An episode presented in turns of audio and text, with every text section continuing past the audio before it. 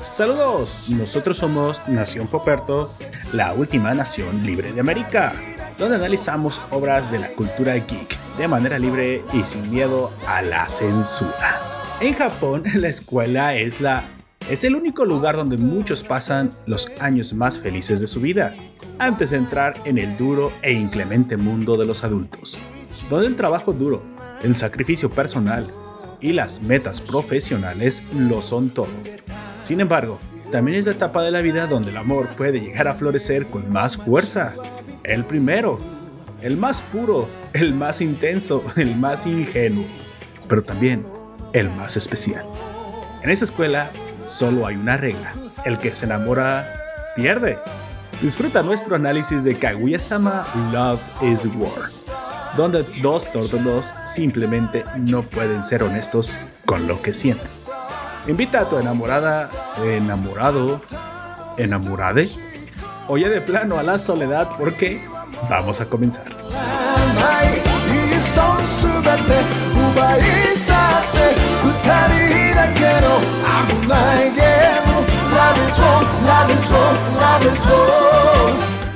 bueno, gente, yo soy Poperto y seré tu anfitrión a lo largo de este podcast. Te recuerdo que estamos transmitiendo en directo por YouTube Live domingo 5 pm hora del centro de México. Si nos escuchas en formato podcast y te quieres suscribir a estos directos, te dejaré el vínculo en la descripción de este audio. Para los nuevos ciudadanos de la nación, les informo que la estructura de este podcast se divide en dos secciones. Durante la primera parte leeré los comentarios, las notas importantes o, e incluso daremos recomendaciones en caso de que las haya. Y en la segunda parte comenzaremos el análisis de la obra propiamente. Primero sin spoilers y luego con spoilers. Tranquilo, nosotros te avisaremos cuando lleguen los spoilers. Como siempre me acompaña un fabuloso miembro de la nación. Por favor, preséntate. Hey, ¿qué onda? ¿Cómo están? Gotter, ya te extrañábamos. Hace como tres años que no te veíamos. Te, fuiste al Tíbet qué, chingados.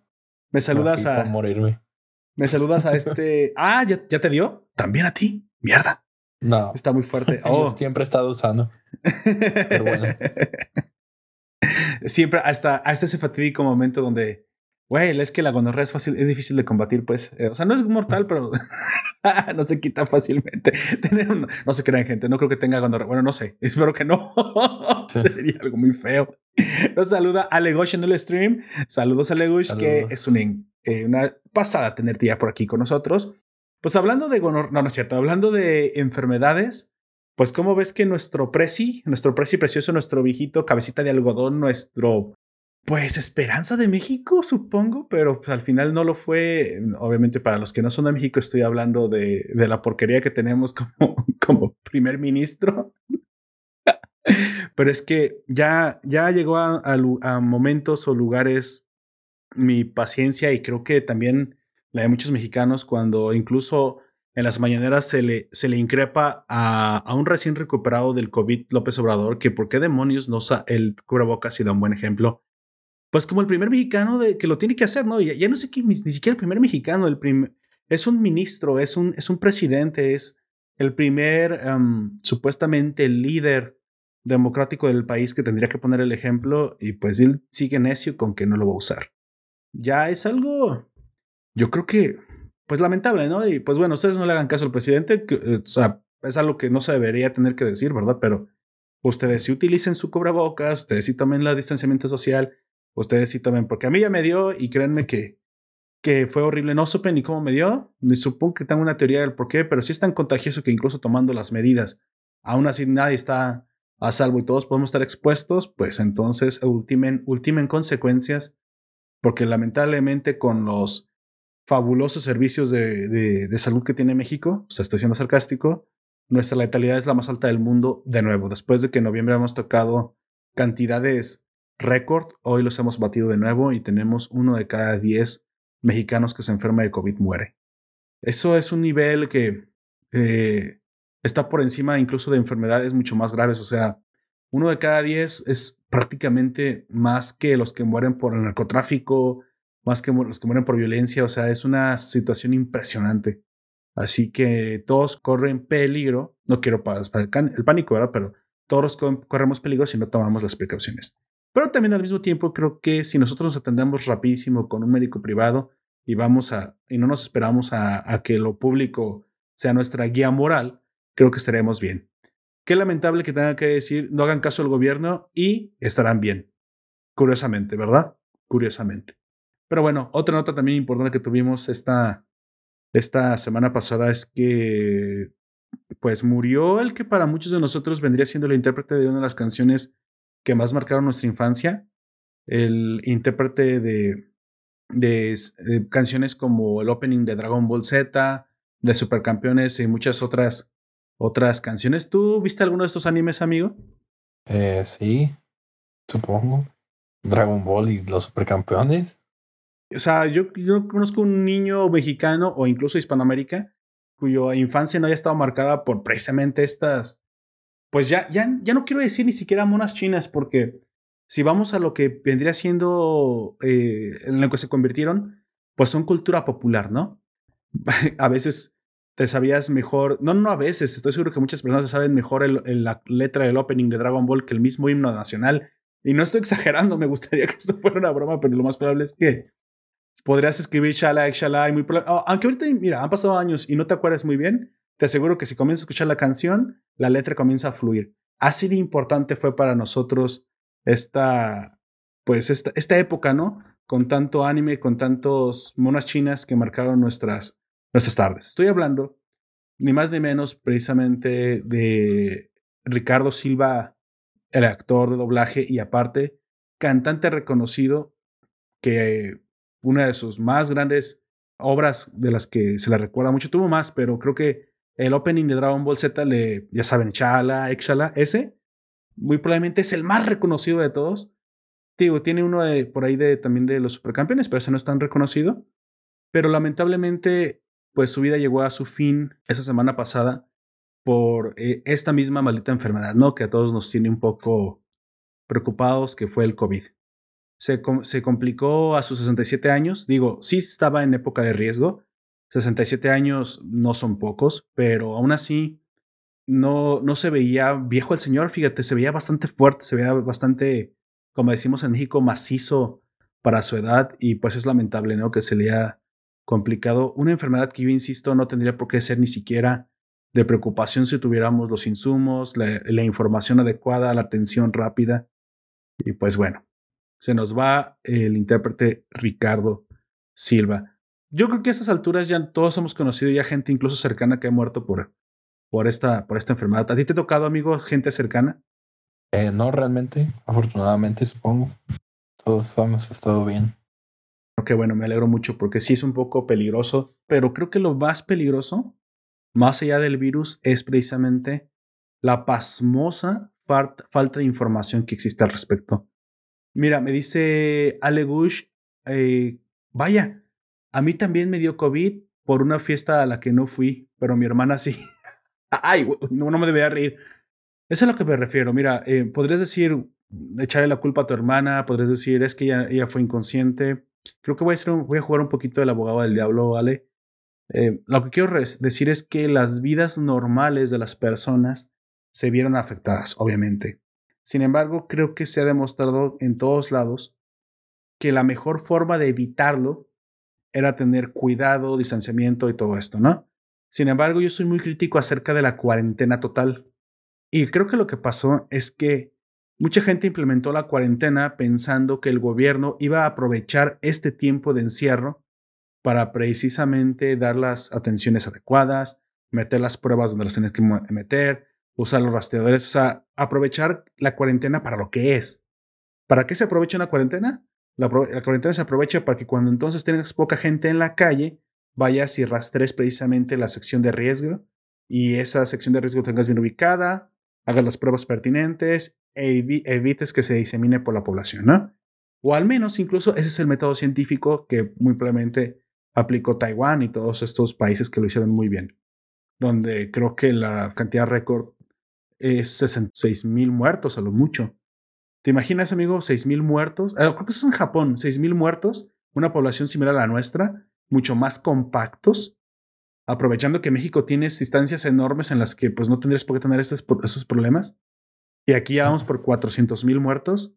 Entonces te pone a pensar qué tan malo tienes que hacer. No tienes que ser una bestia.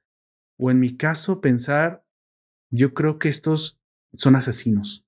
Y yo sé que es una, una declaración muy fuerte, pero no me importa, ¿eh? No me importa que me acusen de sedición o lo que quieran que, que me quieran acusar. El gobierno que tenemos es un gobierno asesino.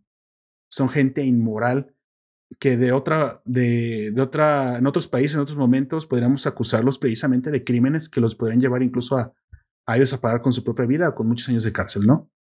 Pero lamentablemente mucha gente no está dándose cuenta que si no solamente no tienes al Estado a tu favor, sino lo tienes en contra, tú tienes que moverte, tú tienes que encontrar información. Estás solo en esta pandemia o estamos solos los privados. Pero los privados somos muchos y somos mayoría y somos mejores y somos más listos y somos más capaces. Entonces realmente que te deje solo el Estado no es tan importante. El problema es que mucha gente se confía de que papá, papá Estado te iba a cuidar pues bueno, creo que están pagando las consecuencias con sangre. Es lamentable. Yo les voy a dejar un poquito mi, mi, mi experiencia así rápido, solamente porque creo que es importante y ya le, ya le tuvo el valor incluso de compartirlo aquí en el stream. A mí cuando me dio inmediatamente me fui a checar los síntomas en internet, estuve buscando mucha información, lo hice muy seriamente porque en verdad quería estar seguro si era o no era. Y realmente no tenía miedo de saber porque sabía que si me atendía rápido no iba a haber ningún problema. Y así fue. Atendí rápido, me atendí rápido, no hubo, ningún problema, tuve uno que otro síntoma feo, pero realmente siempre estuve fuera de peligro y más por la velocidad a la cual me atendí. Lo mismo hice con mi familia que también les dio y fui los, fui los, básicamente prácticamente los, los llevé a hacerse la prueba porque sabía que si me había dado y hubiera estado cerca de ellos, ellos probablemente tendrían. Así fue, se trataron rápido y mira, no hubo ninguna complicación cerca de mí. Y lamentablemente en esas fechas muere un tío mío en Estados Unidos que me di cuenta nos cuentan allá nuestros, bueno, mis primos, mis primos y, familiares que se esperó hasta el último momento. Estando en un, en un país donde a esas alturas no hay tanto problema para conseguir los, los medicamentos y que pudo haber ido antes. Aquí todavía puedes decir, pues bueno, no te entienden en el IMSS, no te entienden en el, en el ISTE, no te entienden en no hay nada, o sea, no hay, no hay ni doctores porque es el primer lugar México en muerte de gente de, de la salud, ¿no? Que también es lamentable, por eso les digo que son asesinos los del Estado. Pero estando en Estados Unidos, donde, bueno, me, me dijeron que no había problema para la atención, él se esperó, mi tío. Era un tío lejano, no les voy a decir que así como que me, me ha sorprendido mucho, no tanto, pero pues sí me llegó porque, pues bueno, ya se habían conocido, a eso me refería, es lo más cercano que, que me ha pasado a mí. Pero el hecho de que nos esperemos, o sea, también no podemos cargarle toda la responsabilidad al, al gobierno, o sea, tampoco, no podemos sacar de nosotros la responsabilidad. Y allá, ¿qué excusa vamos a poner? Que no, que le negaron la atención, no se la negaron. Que no había medicamentos, había medicamentos. Pero lamentablemente llega ya en un momento donde la enfermedad avanzó mucho, ¿no? Yo les digo que si esto, si ustedes sospechan de algo, tienen síntomas, se movilicen, no se esperen, porque unas cuantas horas puede ser la diferencia en que se les agrave o no se les agrave. Y tú te preguntarás, bueno, compártenos un poco tu experiencia, ¿cómo fue que se, cómo es que sabes que se puede grabar? Pues básicamente creo que es un estándar, pero se lo voy a decir como fue mi experiencia. Los primeros días es un, son síntomas muy leves, eso fue para mí. E incluso creí que solo había sido una, ya sabes, ¿no? una, como una resaca pasajera. Me dolió la cabeza un par de días y ya. Dije, pues, lamentablemente no, no sabes con ese síntoma nada más qué puede ser. De hecho, incluso como les dije, yo pensé que había sido por un desvelo, una resaca. No sé, un día que, que no te duermes bien, ¿no? Pero casi completando la semana, casi a los seis días, la enfermedad arrecia y comienza a atacar los pulmones. Pero puede ser antes, ¿eh? No lo tomen como, como una regla 100%, pero puede ser antes. Sin embargo, si es así, cuadra con una, con una forma de la enfermedad que se le llama cuadro leve. Porque la enfermedad puede ser rápida, más o menos rápida, un poco lenta o asintomática. Entonces a mí me tocó el estadio más leve. No fui asintomático, pero sí tuve, tuve muy poquitos. Pero para el sexto día me ataca una, un síntoma que es el de los pulmones que te dificulta la respiración. Ese síntoma, a mi parecer, es el más grave de todos y es el que se puede convertir en neumonía. Así que simplemente con el medicamento adecuado te desinflama los, los pulmones, vas a tiempo y no tiene por qué volverse más grave, ¿no? O al menos eso es lo que yo supongo, ¿no? Que si te atiendes rápido, no, no avanza la enfermedad. Algo que, pues suena lógico a todas, a todas luces. Yo no dejé que eso pasara. En cuanto me pasó, Me dieron mis inyecciones, me desinflamaron, me dieron unos antibióticos. Sí mantuve la dificultad de la respiración leve, tampoco fue grave, leve, dos, tres días y después ya como si nada. Pero les hablo que yo actué rápido. Aparte de, bueno, Poperto, a lo mejor estás joven, comes bien. Sí, sí, sí, todo eso son atenuantes, no voy a decir que no. Sin embargo, ¿qué pasa? ¿Qué hubiera pasado si a lo mejor no reacciono rápido? Digamos, a lo mejor tampoco no, no me muero porque soy joven, pero sabemos que quedan algunos, alguna clase de, de secuelas que pueden ser graves por sí mismas porque te quedan para un tiempo. Entonces, ¿por qué? ¿Por qué dejar que avance? ¿Por qué no hacer nada? ¿Por qué estar como en la negación, no? Y a lo mejor esto también viene de la falta de información. Entonces, yo aquí sí quiero culpar a los medios de comunicación y quiero culpar al Estado de no, no solamente haber ayudado, sino haber perjudicado al dar falsa información a cambio de... ¿A ellos que les convenía? Les convenía que la cuarentena durara lo más posible porque eso obviamente les, les da la, la posibilidad de poner excusas para su, su gestión pero a cambio de la vida de los mexicanos no se vale. ¿Sale? No se vale. Pero bueno, esto, esto fue lo que, pues ya vimos un poquito más feo eh, cómo, cómo se cobra la vida de Ricardo Silva. Nos comenta Ale Gosh que en mi caso fue, fue similar. Dos personas de la fiesta presentaron síntomas. Dice, mi hermana se hizo la prueba y convivo mucho con ella. También me pidió que me hiciera la prueba. Ninguna presentó los síntomas. Ah, qué bueno, fueron asintomáticas prácticamente. Lo detectaron con una radiografía, no lo detectaron con radiografía de los pulmones. Es, mira, la radiografía de los pulmones cuando ya presenta cosas, es que se te agravó. Se te agravó, entonces creo que no deberíamos dejar que llegara hasta esa etapa, ¿vale?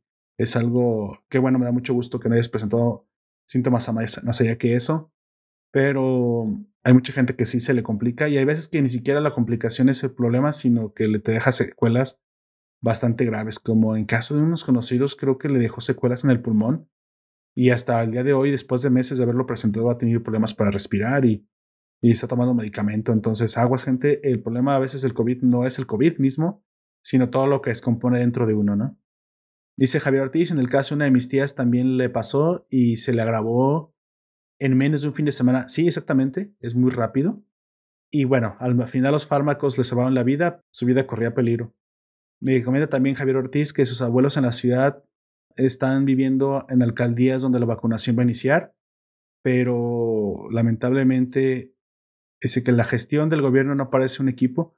No, no, Javier, este, mira, ya no, como dije hace tiempo, no iba a hablar de, de, política porque no me interesa hablar de política, pero cuando la política afecta tu vida a, esta, a este grado es a ellos. Yo sé que puedo parecer alarmista, pero en serio, a ellos por negligencia es, es gente que no le importa tu vida. Sí, para empezar, no le importa tu vida urden planes de, basados en la empatía, pero la bandera con la que van de, ayuda a los demás es simplemente una careta hipócrita. Este gobierno está lleno de asesinos.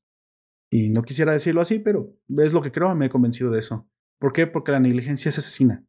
Y tú te das cuenta que cuando eres negligente. No, no, no aquí no vale el que no sabía. ¿eh? Aquí no. También la, la, es la, la negligencia es una forma de maldad. Y estoy convencido de eso.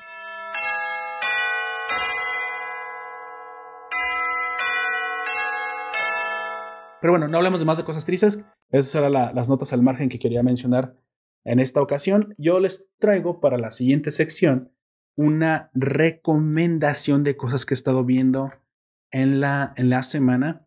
¿Qué diría usted si le dijera que hay un cómic cuyas páginas pueden eh, deducir el futuro? Chan, chan, chan, chan. que no existe. Yo no había visto esta historia antes eh, así, planteada como la, plantea, como la plantea Utopia o Utopía en español, una serie original de Prime Video. Ya sabrán muchos de ustedes, los que, nos, los que nos han seguido, los que me han escuchado durante ya un buen rato, que soy fan, fan número uno de la plataforma de Amazon. Me ganó hace mucho, mucho antes incluso de que saliera The Voice. Con la primera temporada de The Voice, cuando todavía no era mainstream, cuando no era famosa yo la estuve recomendando y pues me ganó.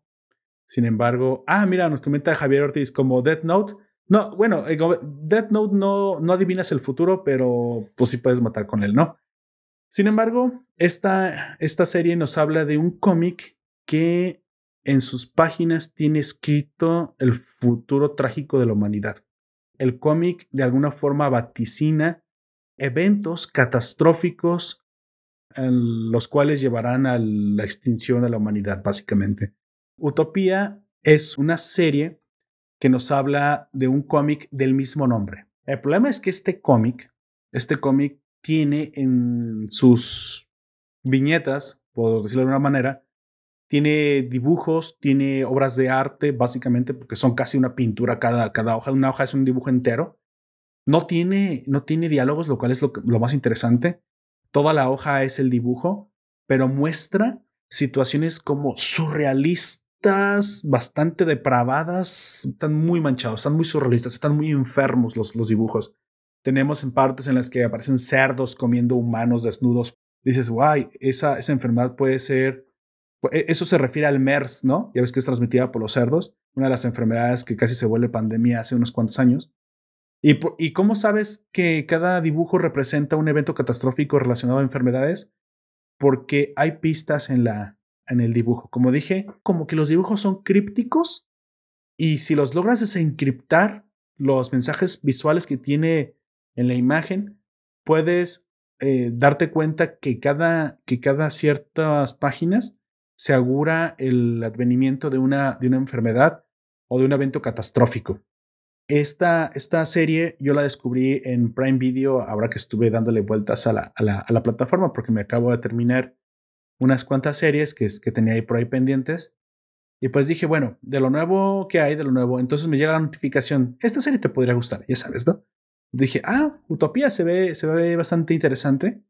No, hombre, cuando la puse dije, wow, sí tenía razón este, este algoritmo, es el tipo de series que me gusta, muy adultas, conspirativas, eh, manchadas, surrealistas, crueles, sanguinarias. O sea, dije, ¿dónde has estado toda mi vida? Y dije, bueno, eso se los tengo que contar a, a, los oyentes de la nación, a los ciudadanos, tienen que conocer el, el de qué se trata esta historia y a lo mejor les interesa, ¿no?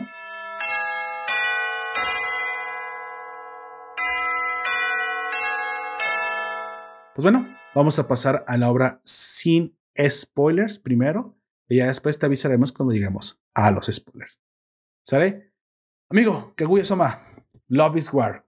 ¿Cuándo fue usted que escuchó de esta, de esta serie? ¿Ya la había visto antes y qué le pareció? La había escuchado cuando, cuando fue estrenada.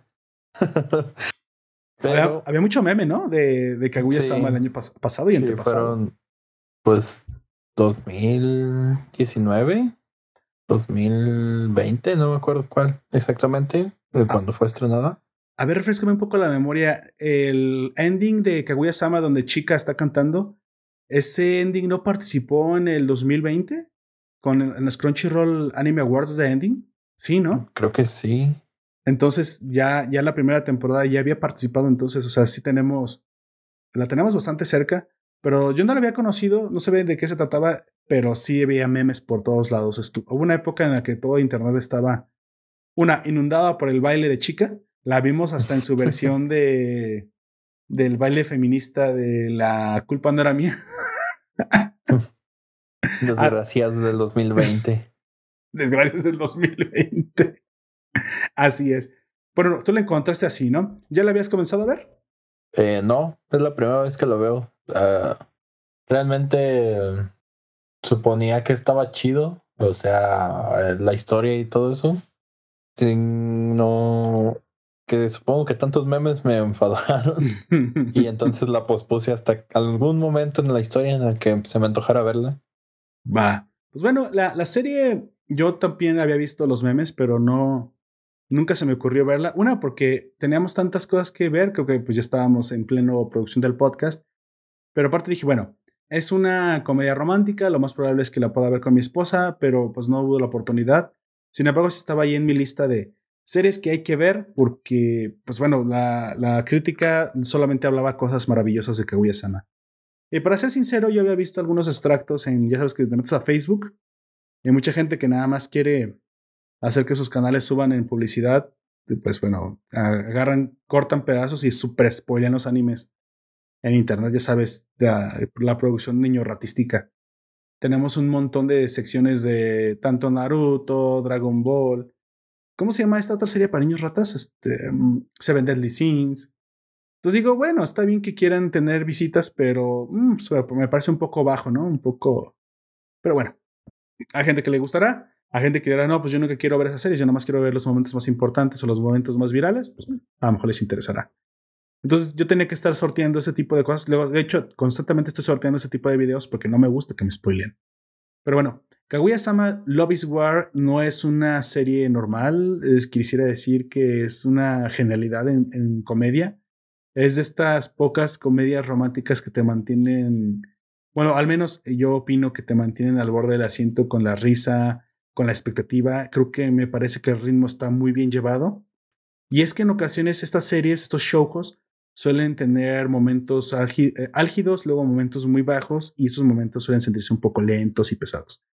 No es el caso de Kaguya-sama, si me lo preguntas, me parece que todo el tiempo se mantuvo con un buen ritmo. ¿Te dio la misma impresión o para ti hubo momentos bajos que, que decías, ah, esto lo adelantaré o esto no me gusta tanto? Llegó un punto en el que dije, ¿y si me brinco toda la serie?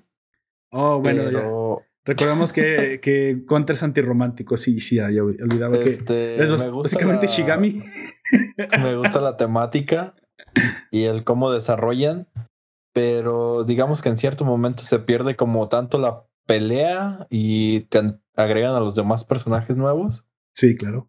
Y entonces, este, ya nada más es como un, como el recuento de la vida, o sea, lo que hicieron en el día y se vuelve el, centro de la atención, incluso o cosas que ellos ya habían provocado en anteriores capítulos, lo cual también está interesante, que, no, que no se olvidan de eso. Lleva una continuidad, ¿no? Eso sí está padre. Que, que no. Que aunque el anime está hecho como. Eh, perdón, interrupción, nada más pongo esto en claro. El anime tiene secciones como mini episodios dentro del episodio. Son como, mini, mini eventos una parte A y una parte B, digamos. Supongo que así eh, está hecho el manga, por eso lo extraen de esta forma. no, sé si tienes un, nombre, pero yo le voy a decir eh, mini eventos. Sin embargo, estos mini eventos tipo, ¿sabes cuál vimos ya así? Bueno, si tú la llegaste a ver, creo que sí. Sakamoto-san también es una serie que está hecha a base de mini eventos que suceden, eh, tienen un principio y un fin en muy poco, en muy poco tiempo. Pero, curiosamente, esos mini eventos, a pesar de que son eh, básicamente secciones temporales sencillas y eventos pequeños y sencillos, sí tienen una conexión y consecuencia a lo largo de cada capítulo de la serie. Básicamente los episodios son recopilaciones de los mini eventos y no hay una clara, no hay un claro lugar donde termine y empiece otro. Es decir, la capitulación de esta obra se hizo básicamente porque tenían que tomar los 20 minutos para un, para un capítulo, pero no hay un arco definido que cubra todo un capítulo. Un mismo capítulo puede tener hasta, tener hasta tres o hasta cuatro mini arcos, güey, dentro del mismo capítulo. Curioso. Digamos que estabas viendo algo muy parecido a un cómic como Condorito, ¿no?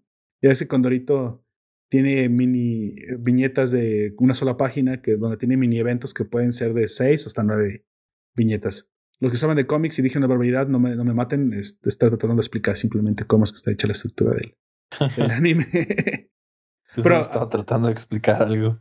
Pero digamos, en la parte de la comedia, ¿qué tal te pareció? Háblame un poco de la comedia. Si te hizo Sí, hay momentos en los que, pues, o sea, no, no tienes que pensar tanto en, la broma o en el chiste que están haciendo para poderlo entender. O sea, no es difícil. Sí, Pero Llega, llega, llega su tiempo en el que dices, igual a lo mejor un poquito más de, de buscar las, las respuestas de, a la broma o algo, estaría bien pero es interesante aún así. Bueno, voy a hablarles un poquito de, los datos técnicos, como siempre. Tenemos que traer la, ciencia, los datos duros a la, a la mesa. Tenemos que su verdadero nombre es Kaguya-sama wa Kurokusai Tai Tensai Tachi no Rens Aishou no Sen. Si eso no está bien pronunciado, no pasa nada. Eh, es algo así. Kaguya, o en su versión corta y en inglés, Kaguya-sama Love is War. Amo estos títulos cortos, sinceramente. Eh, Kaguya-sama quiere que se le confiesen la guerra del amor y el intelecto entre dos genios. Ese es el nombre del manga y por eso es tan largo. ¿sí? Esa es la traducción literal. Bueno, esta serie obviamente está adaptada de un manga escrito e ilustrado por Aka Akasaka. Y, y, no, no es un albur por lo que, por lo que veo, pero bueno, así se llama. Comienza su serialización en el Medical Jump de Suecia el 19 de mayo del 2015. Ah, mira, no, no tuvo mucho, no pasó mucho tiempo hasta que la animaron. Supongo que vieron el... ¿Cinco años? Sí, o sea, eso es poco muchas veces para un mangaka que, va, que va empezando, ¿eh? O a lo mejor no iba empezando, pero bueno, la animaron en poco tiempo, quiere decir que le pegó bastante bien. Y bueno, después de eso se transfiere a la revista Shokan Young Jump en marzo del 2016. Y hasta el momento ha sido compilada en 20 volúmenes tan común. La serie fue publicada en inglés por Viz Media y para eh, Hispanoamérica el 19 de julio del 2020, o sea que no tiene mucho el año pasado, Panini anuncia eh, simultáneamente que, que abrirá la publicación del manga en México en septiembre y en octubre en Argentina. Así que para los que lo quieren leer en la versión en español, Panini ya se los puso disponible en esos dos países. Obviamente los otros países pues suelen importarlo. Supongo que los de Sudamérica va a ser más fácil importarlo de Argentina. O a veces no. A veces son cómics me dicen que es más fácil importarlo desde México. Pues bueno, ya, ya me dirán. No los que no viven en México. Esta serie tiene dos mangas spin-off que fueron lanzados en el 2018. Y, esa, y la adaptación a estos, estos animes es, no, todavía no está eh, confirmada. Así que la emisión de este anime, de la primera temporada de Kaguya-sama, comenzó el 12 de enero al 30 de marzo del 2019. Como decíamos, tiene un par de años apenas que comenzó. Y también hubo una adaptación eh, a live action. Pero pues ya sabemos, ¿no? los japoneses son medio malitos para actuar y supongo que los que ya la vieron me podrán decir si soportaron las actuaciones hasta el final, ¿no? Da un poquito de repente pena ajena. Aunque si siendo romántica y no teniendo muchos, digamos, muchos esfuerzos dramáticos, tal vez no es tan mala. No es tan mala, podría ser.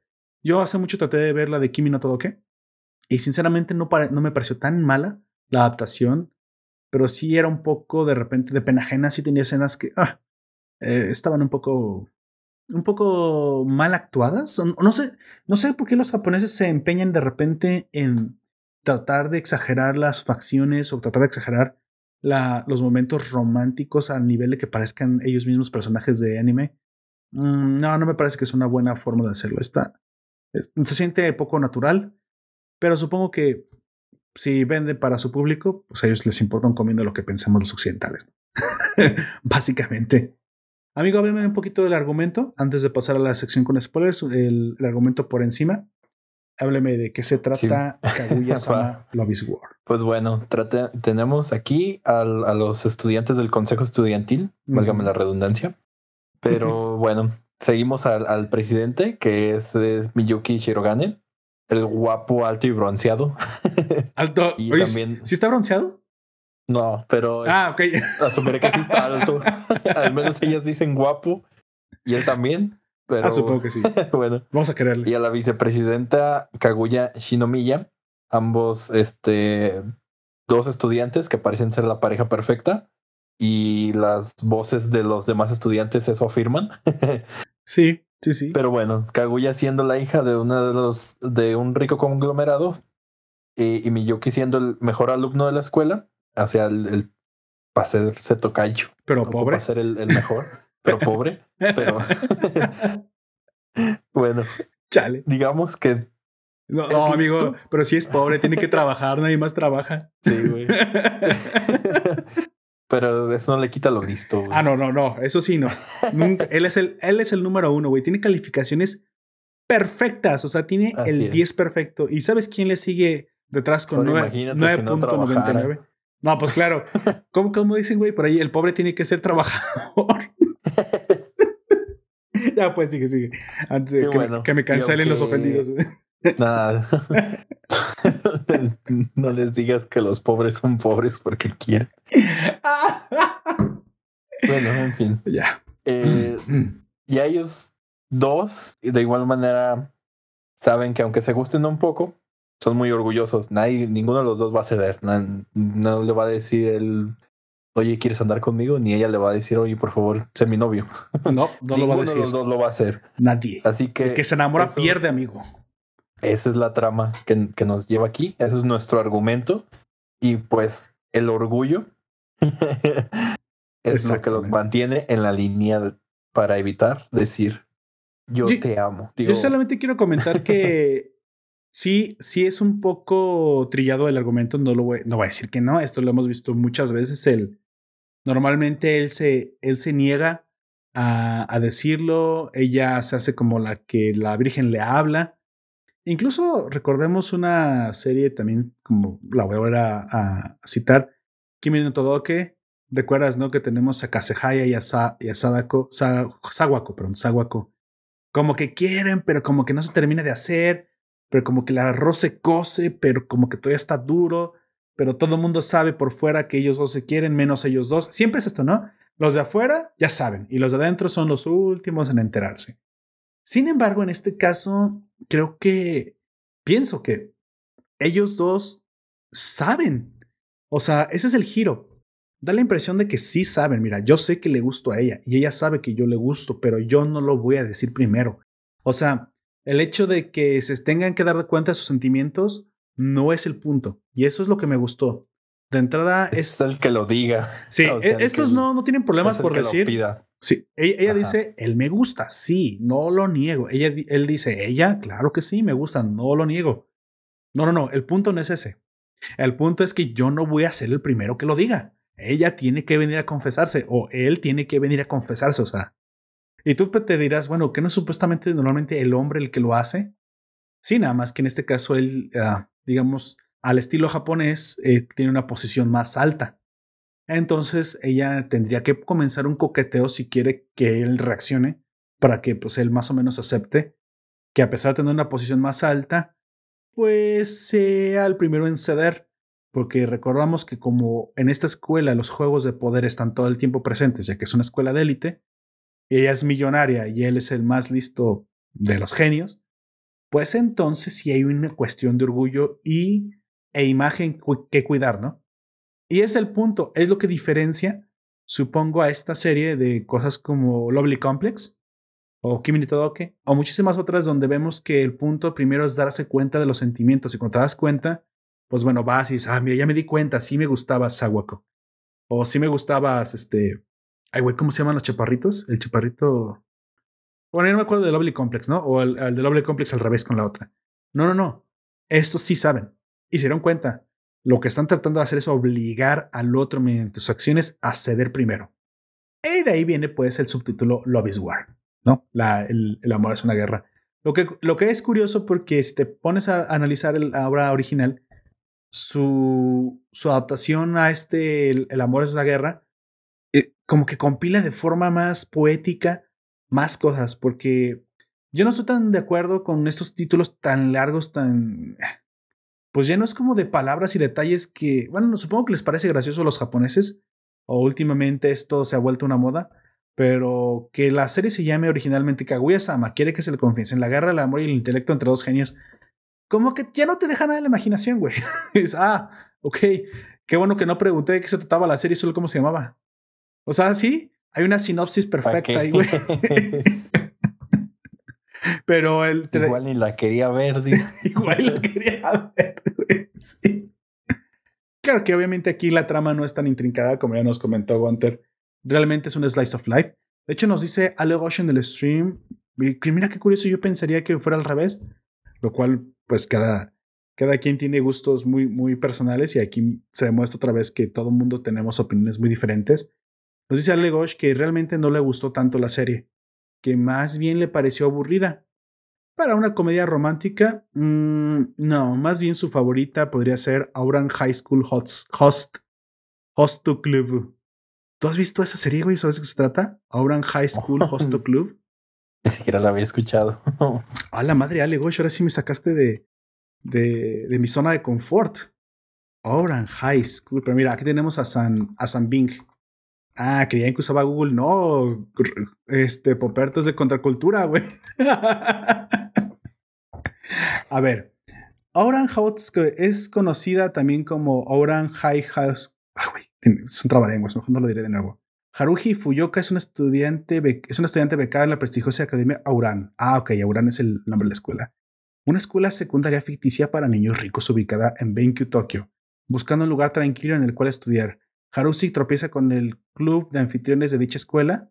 Anfitriones, o sea, vaya, ok, eh, chicos, supongo prostitutos.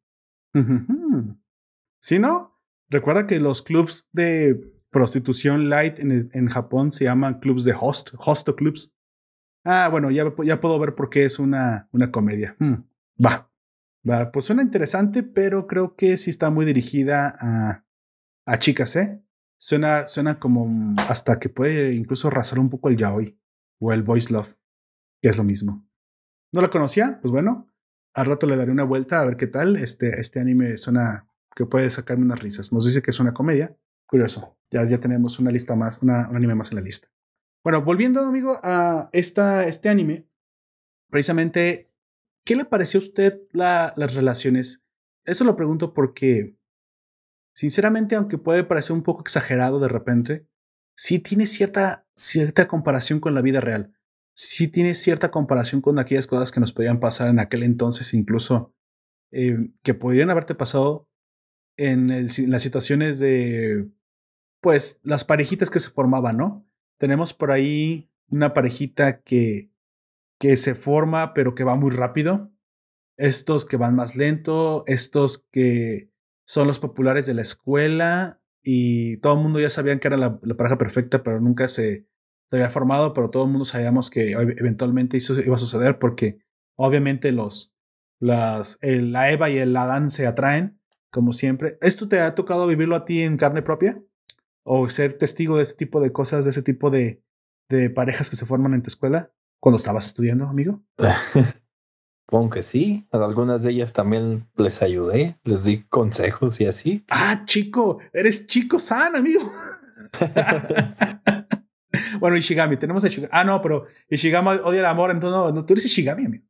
Básicamente. yo estoy todo así como que todo emocionado, como más bien yo sería el chica, básicamente, chale. me tocó ser la, la, bubona de pelo rosa. Está bien, está bien, no pasa nada. Este baila chidoris. Que curiosamente solo está en un capítulo, ¿eh? Hmm. Un, un, ending de un capítulo. O sea, estuvo curioso que le invirtieran para ese. Creo que lo que querían era precisamente promover la, la imagen de chica. Yo no he visto los spin-offs, pero puedo augurar que uno pues basa más en este personaje porque es bastante interesante. Incluso podría desarrollar ella su propia serie. Bueno, Obviamente todos nos ha pasado esto. Yo recuerdo una, una, un caso muy específico en el que cuando yo estaba en la preparatoria, bueno, que aquí viene siendo el colegio superior y antes de salir a la universidad, sí me tocó que una pareja que se formara, era casi obvio que se iba a formar, güey. Pero no era la pareja que tú predileccan los populares o los más guapos o el, ya sabes, la, la líder de las porristas y el, y el capitán del equipo de fútbol americano, sobre todo porque pues no somos gringos, ¿verdad? Pero. Porque no hay ni equipo ni porristas. Ah, bueno, es, tal vez eso también sea parte del problema. Pero eh, no, e, eran como dos chicos que bien podrían ser considerados emos. Antes de que emo tuviera un nombre, bueno, ya te lo tenía. Uno decía, mira, esa chica se ve como que se quiere cortar las venas, esa clase de gente. Y ese chico siempre está serio, tiene el pelo largo, lo tiene aventado hacia la cara como que nos va a matar y descuartizar y terminan andando juntos. Entonces dices, qué bonito es el amor, güey. Junta, junta a los parecidos. y evita que te maten. y evita que te maten y te descuarticen. Pues bueno, al, al final de esta historia eh, nos muestran que ciertas personas tienen una compatibilidad y eso, y eso creo que sí es, sí es este, importante. Um, podría decirse que la compatibilidad es tan, tanto como tú te lleves bien con otra persona, pero sí hay rasgos que creo que deberíamos de buscar en la otra persona antes de cometer un error. Es decir, creo que hoy les diría a los chicos no salgan con feminazis, sinceramente no arruinen y pongan en peligro su vida de esa forma. Te puede gustar mucho, puede estar muy bonita, puede estar perdida y desesperada, pero eventualmente creo que uno debería buscar una persona que más bien te complemente, pero no tanto en el que tenga eh, rasgos completamente contrarios al tuyo, sino que yo veo el complemento como la persona que te va a ayudar a lograr tus metas. Así que si tú estudias mucho y quieres llegar a una meta, y ella estudia mucho y también quiere llegar a ciertas metas, y juntos se pueden ayudar mutuamente a cumplir sus metas, podrían ser muy parecidos en su forma de actuar, pero entonces se están complementando porque dos es mejor que uno. Yo tenía una idea muy equivocada de lo que sería el complemento en la pareja. Interesante, interesante porque hoy se nos dice, o al menos se nos confunde a los chicos, bueno, ya, ya, a estas alturas ya no, ¿verdad? Estoy tratando de, de, recordar lo que, lo que podría haber pasado en aquel entonces. Se nos dice que, pues, que alguien que sea muy diferente a ti, no estoy tan seguro de que eso sea una buena idea. Creo que más bien el complemento vendría siendo en cuál sería la persona que subirías tu barco para que remara junto a ti y que también quiera ir en la misma dirección que tú quieres remar. Eso sería como que lo más eh, abstrayendo sensato. sensato. Me dice Javier Ortiz en el stream, solo voy a decir que voy por la segunda pareja que, que uno y sacerdote no soy. Ahora sí me sacaste una sonrisa, Javier. Pues sí, supongo que de repente uno también puede ir a apoyar a sus amigos, ¿no? A, jugarle al alcahuete, al, al, casamentero. Digo, eventualmente la sociedad es parte también del de, ambiente que te ayuda, ¿no? Sí, sí pues es, sí es importante que tener a tus... De hecho, yo antes, mucho antes, incluso antes de casarme, leía libros de seducción, de psicología y todo eso, ¿no?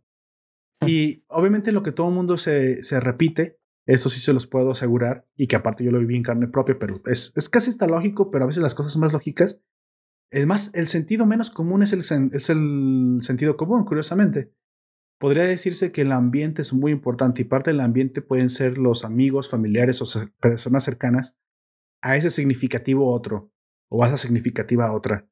Ganártelos o ser parte de ese ambiente puede ayudar a que ese mismo ambiente juegue a tu favor o, o no, o juegue en tu contra. E incluso esta serie nos demuestra precisamente lo importante que es el ambiente, ¿no? Lo, importante que son las personas que están alrededor de, de, de, ti, o en caso, voy a hablar de mí como hombre para decir siempre ella, pero las ellas que nos escuchen, pues entiéndanlo al revés, ¿no?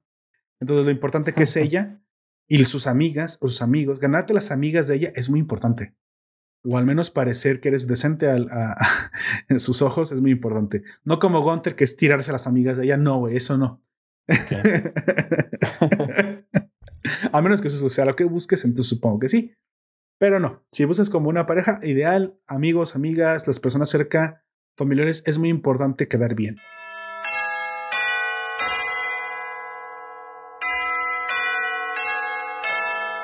Así que pues bueno, avancemos si te parece ya directamente a la parte con los spoilers. Si tú llegaste hasta aquí y no te quieres spoilear, pausa este podcast, ve a ver la serie y vuelves corriendo. No sé por qué volverías corriendo, igual que hacer ejercicio, pero puedes, puedes volver a escuchar este audio, este episodio cuando, cuando termines de verla, o te puedes quedar y aún así la vas a disfrutar. Pues bueno, amigo, entrando directamente a la historia, quiero plantearte eh, que primero hablemos un poquito de los personajes. Los personajes son muy importantes, muy interesantes. Se desarrollan levemente a lo largo de la historia, no están demasiado. ¿Cómo digo? No, se desarrolla demasiado de cada uno, pero lo que son, lo que representan, eso lo podemos ver desde el primer capítulo, ¿no? La típica chica bubona, con mucho busto, chaparrita, pero súper femenina, femenina, amiga de la protagonista, que es mucho más fría, pero que por dentro es todo un amor, la clásica Sundere. Este, el chico dedicado a los estudios, un poco despistado en el amor como siempre, pero, pero muy, muy, muy japonés. Creo que es algo que, es un arquetípico, un arquetipo para ellos, muy correcto. Y básicamente ya es un adulto a los 16 años, 17 años que tienen. El típico chico callado que parece que te quiere asesinar porque es un emo, un emo hikikomori, pero que en realidad está ávido de tener este contacto humano y amistades. Son arquetipos todos, o sea, estos son refritos de muchos personajes que hemos visto antes. Pero igualmente los combina de buena manera, como de hecho muchas veces no es el qué, es el cómo. Y los hace un buen equipo y bastante interesante su forma de interactuar, ¿no? Háblenme un poquito de, de, la protagonista, de Kaguya, la que le da el nombre a esta, a esta serie, amigo. Pues ella es a quien seguimos prácticamente. Es una gran estratega. Básicamente todo el tiempo está está haciendo planes para que este Miyuki se le pueda declarar. O sea, literal, el argumento. bueno, el argumento ya, los, ya sabemos cuál es. Ese es el punto central de, la trama. El hacer que el otro se le se declare y pues pierda, ¿no? Pero ella todo el tiempo está realizando estos planes, ya sea con ayuda de, de, de su mucama, porque no le, no, de la maid, de su mayordoma. oye, sí, que, que es. Eh, hay, hay una costumbre en Japón ah, de las familias antiguas en las que los hijos de los señores de la casa, ¿sabes dónde, dónde lo vimos muy, muy marcado? ¿Recuerdas a Dororo? Vimos que ah, el hermano de Dororo, eh, spoiler supongo si lo han visto, los... tenía dos sirvientes, pero desde que era chico. Pero era, es que la familia entera sirve a la otra. O sea, toda una familia se dedica toda su vida, padres, hijos, a servir a, una. a, servir a la otra. A cambio, supongo que tienen una posición pues privilegiada porque bueno, son más que mayordomos, güey. O sea, sí son mayordomos, pero... Sí, pero son como compañía más bien. Sí, güey, o sea, se, vuelven sumamente importantes según se vuelven incluso parte, parte de la familia. Porque digo, desde chicos eran sirvientes y, han, y él jugaba con ellos como si fueran sus hermanos, pero yo creo que eso genera una lealtad más allá de lazos de simple servicio, ¿eh? Porque yo creo que por eso lo hacían. Y eso es esta maid, esta maid de, vamos a decirle la maid, de Kaguya, que es esta Hara, Harazuki. Hayako. Hayako. Hayako, eh, a pesar de tener su misma edad, la sirve en cuerpo y alma y vemos que pues esa chica ha sido dedicada a, a Kaguya. Porque incluso llegan a tener como peleas como hermanas, como amigas. Obviamente de repente crees que se cruza como que el límite de que pues no lo deberías hablar así a tu señora, pero tienen tanta confianza que sí de repente le dice sus verdades. Lo cual pues te digo, a lo mejor eso te ayuda porque sabes que te es leal y como este es leal te va a decir la verdad. va a ser honesta contigo, lo cual es una, supongo, para los grandes señores de la guerra de antes era la lealtad y la honestidad muy probablemente eran características que escaseaban en el mercado. pues sí. Y pues básicamente, digo, es alguien muy inocente también.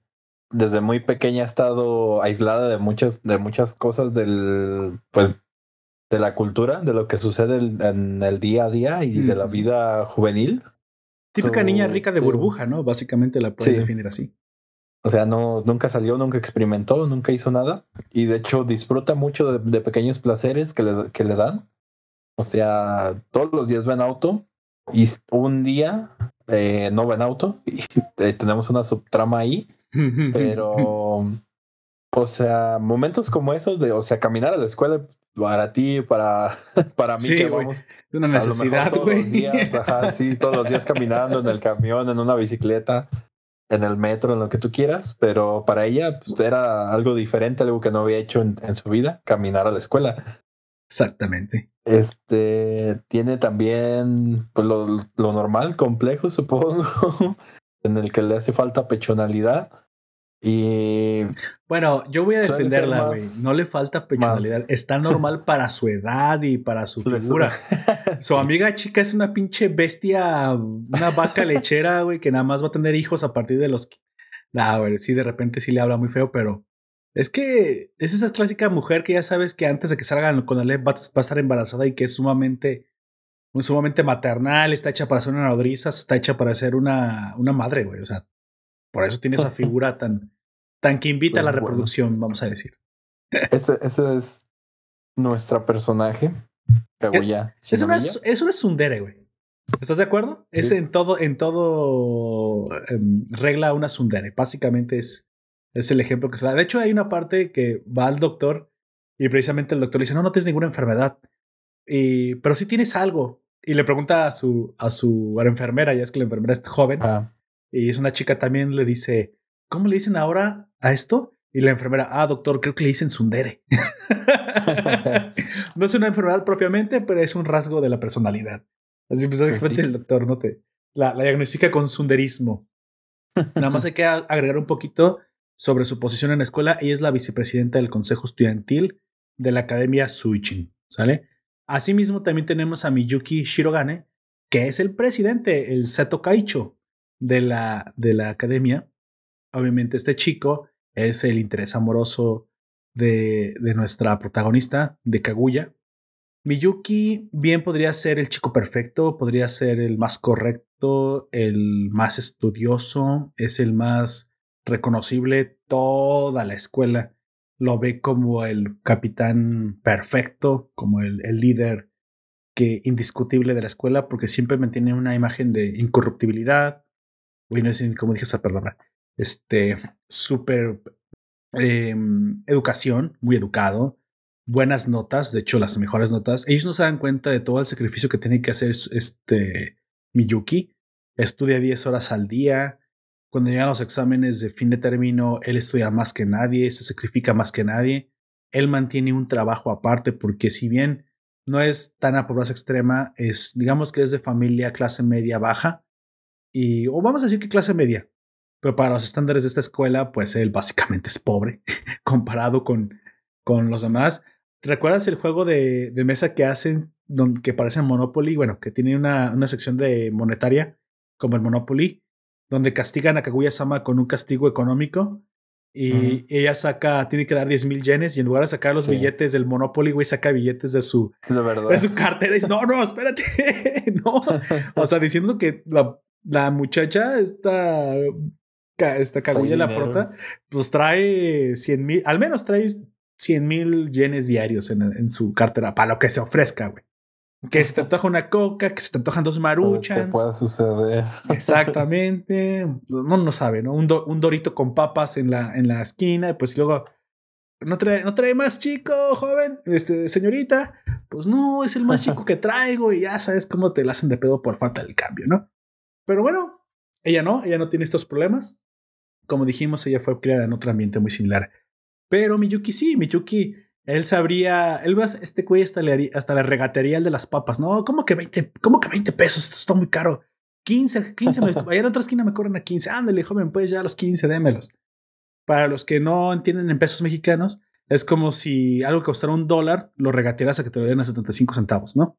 Así de un poco de miserable es la, la economía, pero no es que sea miserable, sino que fue educado en su casa porque pues como nunca sobró dinero, a que fuera muy, muy buen administrador, muy estricto con el, con el gasto, a niveles que de repente pueden parecer chocantes o pueden parecer exagerados.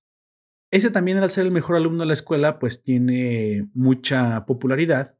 Eh, mm, según todas las chicas y todos los chicos, es eh, muy guapo, es muy, muy correcto. Trae algo que yo no, no había notado, hasta ahorita que, pero, que era un elemento que, que, yo no le había puesto atención, que para ser el capitán, no, no, no el capitán, perdón, porque también se le dice así al Caicho, al jefe de, al presidente, perdón, de, de la junta estudiantil, trae como una cadena de oro, güey, colgada en su, en su cuello. Yo no había visto, no le había puesto atención a ese, a ese elemento. Al parecer es, es la, el distintivo que llevan todos los presidentes del Consejo Estudiantil. Supongo que también lo hemos visto antes en alguna clase de anime que nos han mostrado el Japón antiguo donde había altos funcionarios, porque recuerdo que tenían ese tipo de lazos atravesados en el pecho. Nomás que nunca le he puesto atención a los colores. Y supongo que incluso dependiendo de qué nivel tengas, el color debe de cambiar, ¿no? Siendo muy probablemente la cadena de oro el, la, la, la, elegida para el presidente, no para el de más alto nivel. No, no le puesto atención. Creo que a partir de ahora le voy a poner un poco más atención a la, a, las tramas y a los detalles de, las series japonesas, porque eso no, no lo había yo ubicado realmente como único y distintivo del presidente. Bueno, obviamente eh, este chico que aparte parece extranjero, güey, no sé qué, tienen con los güeros, es rubio, ojos azules, alto, delgado, em, tiene muy buen físico, no es exageradamente voluptuoso en sus, en sus extremidades, o sea, no, es que tenga muchos músculos, sino que simplemente está en muy buena forma.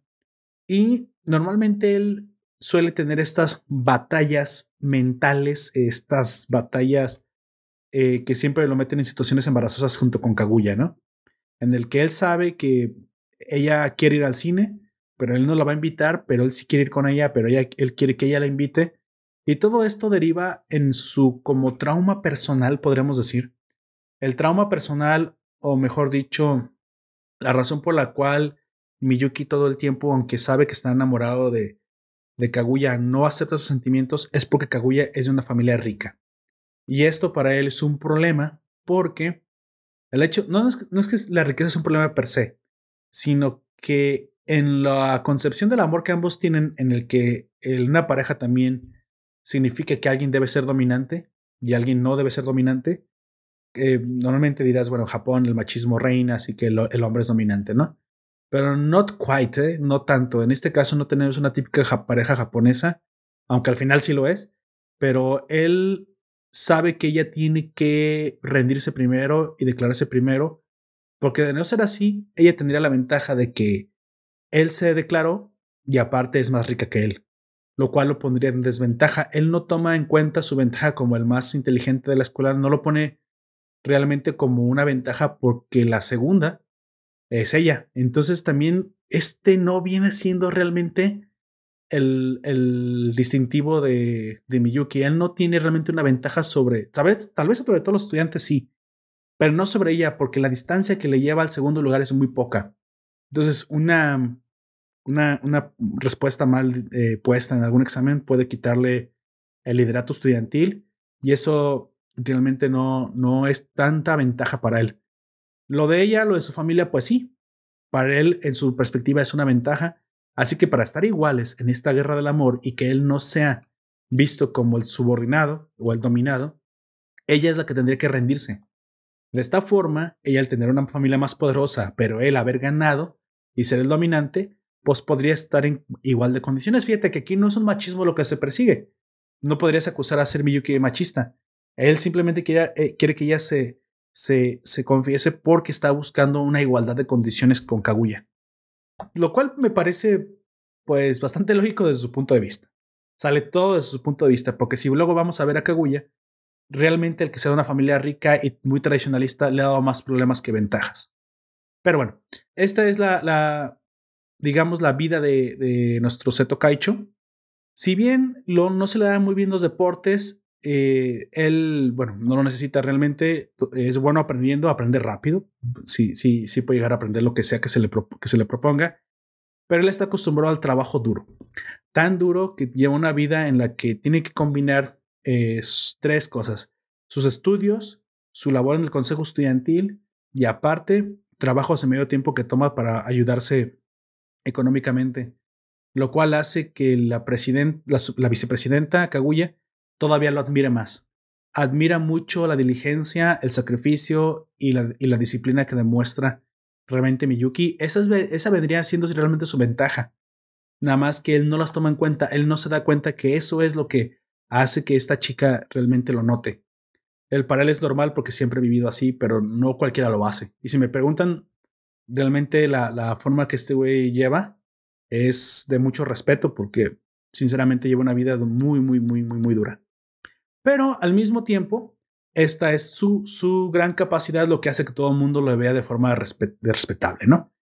Tenemos eh, también que tiene una relación bastante eh, cercana con el, el, chico de primer año, que es su tesorero, con el que, pues bueno, no solamente no tiene más experiencia que él en el amor, sino que también está, está influenciado por muchas comedias románticas que lee en manga y no es un buen consejero amoroso y, eventualmente los consejos que le puede llegar a dar terminan siendo mm, más contraproducentes que de, lo que ayudan. Tenemos un tercer miembro del consejo, amigo. Hábleme de esta tercer miembro del consejo. La, muy probablemente entre los memes la más reconocible de los personajes. Ah, tenemos a mm, Chica Fujiwara, la cual es, pues, digamos que la más distraída, por no decirle tonta, pero es distraída. Sí, muy distraída. Es la, chica mm, que como función dentro del, del consejo estudiantil es la secretaria y pues es muy amigable, tiene pues, grandes, grandes prospectos a triunfar. y es como que la más romántica, la más, eh, digamos que es como el factor impredecible dentro de la serie. Es que esa parte es muy honesta, ¿no? Ella sí es muy honesta con sus sentimientos. O sea, ah, sí, sí, a mí me encanta el amor. Ay, esa chica te parece. O sea, ese tipo de chicas es muy probablemente vendría siendo la, la, la casamentera, ¿no? En el caso de la alcahueta, la amiga que dice, ah, si te gusta, yo te digo, yo te digo todo sobre el. O sea, muy probablemente es la más chismosa, se sabe todos los, todos los rumores de la escuela, está en todos lados. Y de hecho, sí lo dice, ¿eh? Dice que ella es la detective del amor, lo cual es un eufemismo pues para decir que es la más chismosa de la escuela. Digamos. Eh, pero es alguien muy, muy divertida. Eso sí, expresa siempre sus sentimientos. Es algo distraída, un poco torpe, pero curiosamente eh, piensa en tres cosas. En su vida amorosa, bueno, en la vida amorosa en general, en el amor, en el romance, en todo eso, en su perrito. Ah, sí, en tiene pez. pez. Así es. Ajá. Y ¿cuál otra? Eh, pues en ser una chica, ¿no? En divertirse y en pasar el- sus días de la escuela siendo un- una, una joven. Sí, es muy hecho, buena en los deportes. Eso aunque te voy a decir. parezca. Tiene otra, tiene otras cualidades. Si bien en la escuela es promedio y siempre parece Sí. distraída, yo pensé que era como la clásica No. tonta, pero más bien socialmente, Es socialmente amiguera. esa amiguera, dirás que a lo mejor no es, no es el, el, el más, la más inteligente, no es como, no es el más brillante, no es la más brillante del jardín. No, pero, tiene otras cualidades. Es artista, sí, tiene un Sí. cuerpazo, es artista y aparte muy buena en los deportes, así que, mm, de hecho, es curioso porque esos son los elementos que te hacen exitoso socialmente. A veces ser demasiado bueno en los estudios eh, te condena Te, te aísla un poquito. y te condena a ciertos tipos de trabajos porque si vemos a chica que su familia es diplomática y la, la diplomática es su mamá, que tiene los Sí. mismos atributos que ella, pues ya te imaginarás que hay una correlación entre tener buen aspecto y caerle bien a la gente con ser diplomático. Qué curioso, Pues pues, sí. son las habilidades de un diplomático. Valga, valga la Sí, asu- asumo que sí, pero, o sea, no quieres que, que te hable el, el más cabrón y el más culero, o sea, te va a dar miedo. A lo mejor alguien agradable y ameno con el que puedas razonar. Exactamente, exactamente. Hace, un, hace un baile, hace un baile bastante divertido en el, en el tercer opening, ¿no? Eh, sí, en el tercer capítulo, en el ending. Ese ending fue capturado, fue capturado una persona Por normal. Rotoscopía. Eso, por la técnica rotoscopía. Se fijan y muy probablemente lo vayan a ver después de escuchar esto. Los movimientos de chicas son movimientos naturales. Muy, muy. Sí, pero aparte de naturales, precisos. Pero aparte, pero aparte lentos. Ah, aparte de eso. Porque digo, pero eso, eso invalidaría Tienen, lo que dijiste. un ¿no? ritmo, pues. Es y aparte son lentos. ¿Por qué lentos? Porque son de un humano. Si de repente ves cómo son los bailes animados, puedes decir que se mueven a una velocidad demasiado alta porque pues, los dibujos son así, pero queda bien para lo que están haciendo, ¿no? Porque te fijas, sus movimientos no son tan rápidos. ¿Por qué? Porque al, al, al hacer rotoscopía te das cuenta que los humanos no nos movemos tan rápido como las tiras animadas se animan. Entonces, Pues no. ahí lo No tienes. tiras animadas. Pero, lo, pero cuando comienzas a ver sus movimientos y te comparas tú como ser humano, te das cuenta que lo puedes seguir de una manera bastante natural. Si tratan de hacer los movimientos o seguir ciertas, ciertos pasos, se van a dar cuenta que e- eso está capturado, capturado uno- capturando un humano real. Bueno, eso es solamente un dato eh, al margen de ese, de Curioso. ese ending de cómo fue hecho. Hablemos también un poquito nada más de su, su lugar en el Consejo Estudiantil. Es la secretaria. Secretaria entendida como, supongo, la asistente de la vicepresidenta, porque normalmente, aparte de que es su mejor amiga, todo el tiempo está con Kaguya. No, no queda muy bien, exactamente bien determinado qué es lo que estaba haciendo, pues me imagino que ayuda en, en las labores administrativas, pero también es el alma de la fiesta. Sí, eso, eso hay que decirlo, chica. Chica básicamente es la que le da, digamos, todos los giros cómicos a, este, a esta situación. O sea, lo- los, dos, los dos principales tienen su comedia y su romance su ambiente, ¿no? Pero cuando llega chica, digamos que agrega un adicional a eso. Yo hasta creo Se que vuelve, te, la- te da el giro, como dices. el arroz ya se hubiera cocido si no es que chicas todo el tiempo se haya, se haya entremetido. Sí, pero es, es como el- ese punto en el de están tan cerca de lograrlo, pero no. Muchas veces es una interrupción, pero muchas veces también es una válvula de escape a situaciones muy bochornosas o que, o que meten mucha presión en Kaguya. Muchas veces eh, Chica ha sido quien la ha salvado de un momento en el que el presidente la ha arrinconado. Porque te has dado cuenta que eso es lo que pasa. Muchas veces el presidente sí arrincona. creo que en, en esto él es un poco más habilidoso. ¿eh? Arrincona de forma más, más común a, a Kaguya. Kaguya de repente sí es un poco, aunque tiene buenas estrategias, a veces no se defiende muy bien de, de lo que hace el presidente. En esto se ve la superioridad, digamos, de estratégica, pero no, no quiero decir como una superioridad, pero muchas veces él tiene ideas que sí llegan a, a arrinconarla, sobre todo porque esta muchacha se ve ganada por sus sentimientos, pero bueno, porque es una chica, ¿no? Entonces es normal que ella sea un poquito más susceptible a estos sentimientos, pero eh, llega normalmente chica y la salva de todo esto, se mete, se la lleva o, algo hace y ya no termina de, de, ganar, ¿no? Yo creo que si no hubiera sido por ella, si no hubiera sido por chica, estos dos ya hubieran dado hace tiempo. Pero ya ha sido la, un poco también el aliciente y también un poco la barrera. Tenemos un cuarto personaje del Consejo Estudiantil, al menos de los más importantes, que es eh, Yu Ishigami. Ishigami es el clásico chico emo, un poco hikomori, pero bueno, no, no hikomori, porque sí sale de su casa. Supongo que es un poco nada más emo y muy solitario. Aunque, curiosamente, a lo largo de la serie, el hecho de que sea parte del consejo estudiantil hace que lo comiencen a incluir un poco más hasta que se vuelve un miembro fundamental y también un poco entrañable de la serie. Su, su posición en el consejo es ser el tesorero, ya que tiene una gran habilidad para los números. Si bien sus calificaciones no son tan buenas como uno esperaría, yo pienso que esto tiene que ver con su rebeldía hacia el mundo, con que no es que no pueda estudiar, simplemente decide no hacerlo porque uh, tiene muy probablemente algún espíritu anárquico dentro de él viviendo. El tesorero es también eh, al mismo tiempo, bueno, e-, él, es rico, nos, nos, dejan ver que es hijo de un empresario, de hecho él dice que lleva también los números desde su empresa, de la empresa de, la familia. ajá. Así que pues sus papás tienen una empresa de juguetería. Juguetería, sí, es, es un fabricante de, de juguetes. Y pues bueno, eso hace que, pues, no, mm, realmente el único pobre aquí sea el presidente del consejo. Diga, recordemos que solamente puedes entrar a esa escuela si eres de una familia importante, poderosa, político, diplomático, empresario, pero también si eres una persona muy, muy, muy inteligente. Entonces, ese, ese el 99% que no, que son de familias poderosas y el otro 1% que son de familias, digamos, que por mérito han llegado ahí, pues el presidente del Seto pertenece a, ese, a esa persona. Lo cual te demuestra que la gente sí puede llegar lejos, no necesariamente teniendo una buena familia, pero también con el mérito propio, ¿no? Esto no le gusta a mucha gente. Los hispanos, específicamente los mexicanos, somos muy reacios a la meritocracia, pero gente, esto es verdad. La gente sí puede llegar lejos esforzándose. Claro, hay otros que comienzan en pisos más arriba. Voy a ponerlo como un ejemplo. Por eso no quiere decir que tú no puedas subir. Y si me lo preguntas, creo que este ascensor social que para muchos está descompuesto, simplemente es una demostración más de que los humanos somos diversos. Tan diversos que algunos realmente están a gusto en el piso en el que se instalan.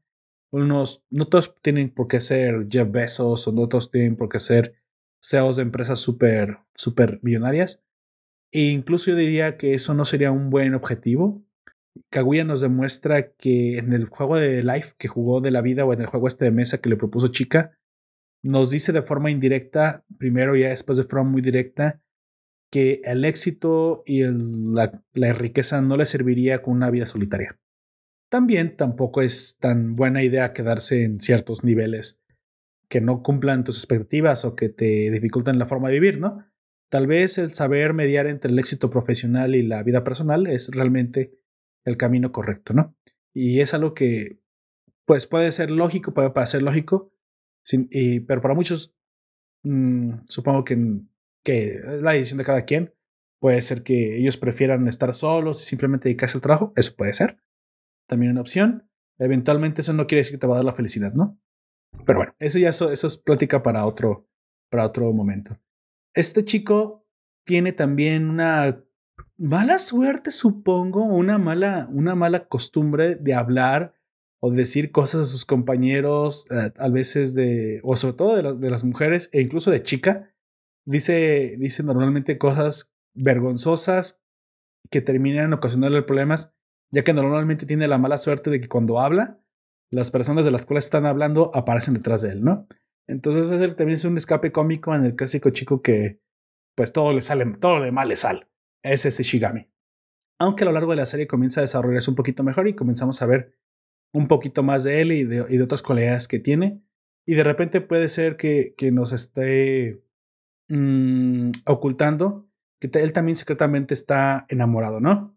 Lo cual es cierto. Él sí secretamente está enamorado y está enamorado de nuestro quinto miembro del consejo, el que se une al consejo en la quinta temporada. En la quinta temporada, en la segunda temporada, perdón. El quinto miembro, ¿nos quieres hablar un poquito de ella? Miko Ino. ¿Contar? Así es. Pues bueno, es un estudiante de primer año, compañera pues de la clase de, de nuestro amigo Lemo. Exacto. Y se une al comité. Después, bueno, es, ella es parte del, comité de disciplina. Es un personaje bastante, pues correcto, ¿no? Muy centrado en, en la justicia, pero que se postula como candidata para el puesto de presidente en el, en el siguiente año se rehúsa a que, a que las mujeres usen faldas largas, que se prohíban las relaciones eh, amorosas, que los hombres tengan cortes al estilo militar, o sea, una escuela en México. ¿Como, Corea del Norte? solo sin las relaciones. no, pero es que aquí también en México era o traes el pelo corto o traes la falda larga. Algunas de ellas se lo pasaban un poquito por donde pudieran, pero eh, Oye, sí. así es venir a la escuela en México. Bueno, el, cabello no era militar, pero sí no lo podías tener tan largo. Sí, muy corto. O sea, si yo, bueno, ahorita ya ves que lo tengo muy, muy largo. Entonces hubiera sido inaceptable, pero llegó una vez, o sea, me lo acababa de cortar hace una semana y me dijeron córtate el pelo y no me dejaron entrar. tengo una semana que me lo corté. Me dijiste la otra semana, córtatelo. y eso hice no ha pasado ni una semana y ya me estás diciendo que me lo corto otra vez. Es que solo te lo despuntaste por la suela, amigo. Pero literal, o sea, estaba así, pues un corte pues, de escolar, el, se llama el corte. Yo supongo que puede estar largo siempre y cuando esté bien peinado y se vea decente, güey. Pues haz de cuenta, estaba el pelo corto, corto, corto, corto, algunos dos, tres centímetros de largo, ah, peinado. y me dijo, córtate el pelo y yo, bueno. Ah, chinga. ¿Me lo rapo? ¿Tú qué, qué pedo, pues?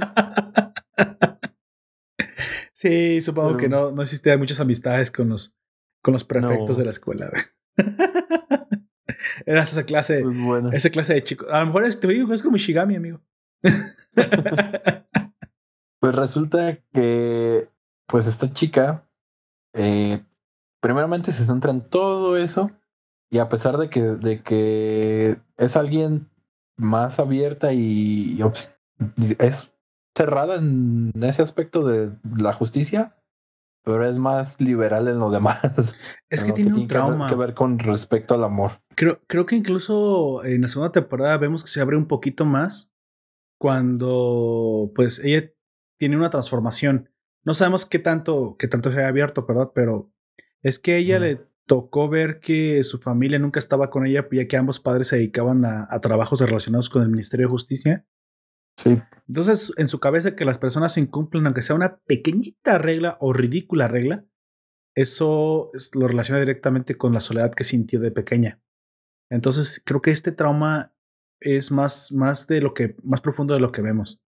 Ella, sinceramente, no entiende que hay reglas que realmente pueden tener cierta flexibilidad, pueden tener cierta, cierto consuetudinarismo, si es que esa palabra existe, que es el interpretar la regla de acuerdo a la flexibilidad del momento.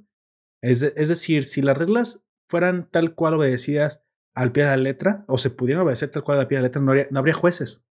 Pues no. Hay jueces porque hay ciertas reglas que en el, el, contexto es el que importa, no es el qué, es el cómo. Otra vez, los únicos estúpidos en el, en el mundo que implementaron el qué a pie de letra fueron los franceses con su estúpida revolución francesa.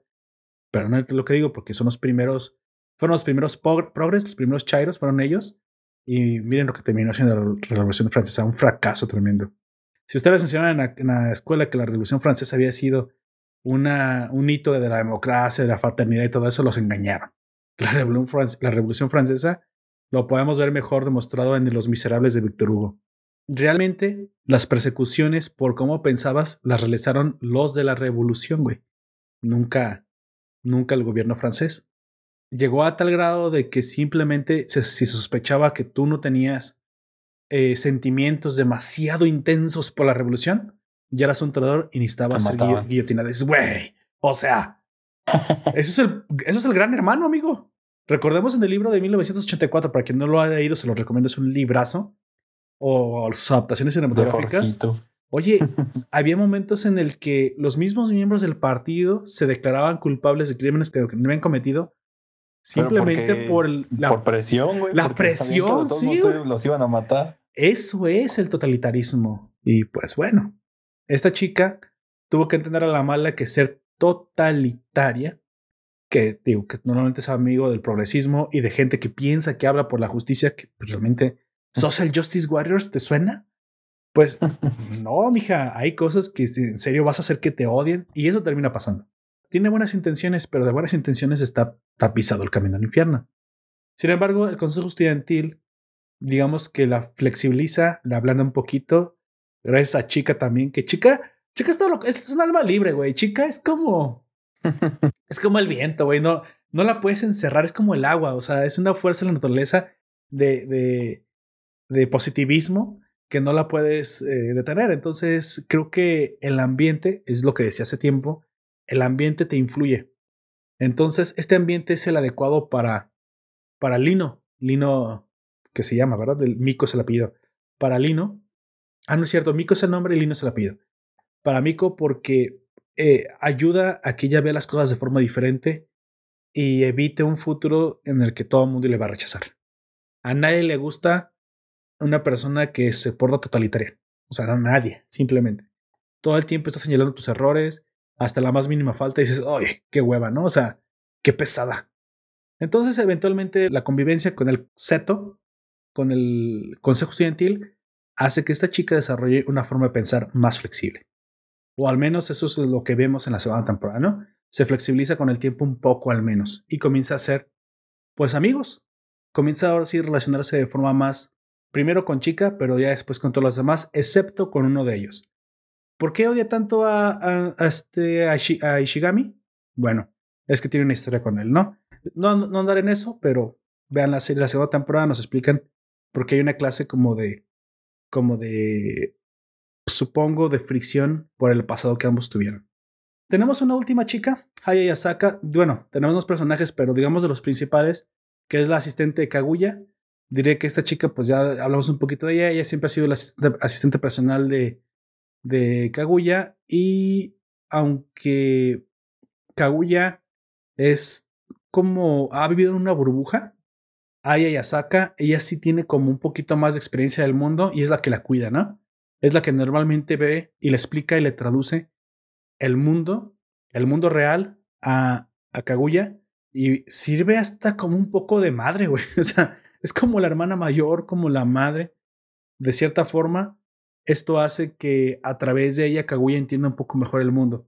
Normalmente Ayasaka todo el tiempo se da cuenta que Kaguya no está siendo sincera con sus sentimientos y es la que todo el tiempo le recuerda que pues esa es la razón por la cual sigue sufriendo a lo largo de los, de los capítulos porque simplemente no se, no se sincera consigo misma, ¿no?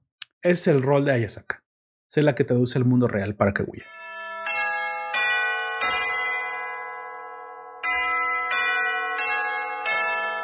Así que vamos a, hacer una dinámica, ¿qué te parece? En esta ocasión, como son muchas las cosas que pasan durante las dos temporadas y realmente no hay como una trama específica más allá de que todo el tiempo se están peleando, hablemos eh, un poquito de los eventos que más nos hayan gustado o que nos, más, nos hayan, más nos hayan marcado. Arranca primero, dime, con el primer evento. Cuando... Este, ya me estoy riendo, ya ves. Ah, chale. Se me acaba de ir su nombre. ¿Cómo se llama? Este Ay, güey, sí soy simple como chica chingado. Eh, Ishigami. Ishigami.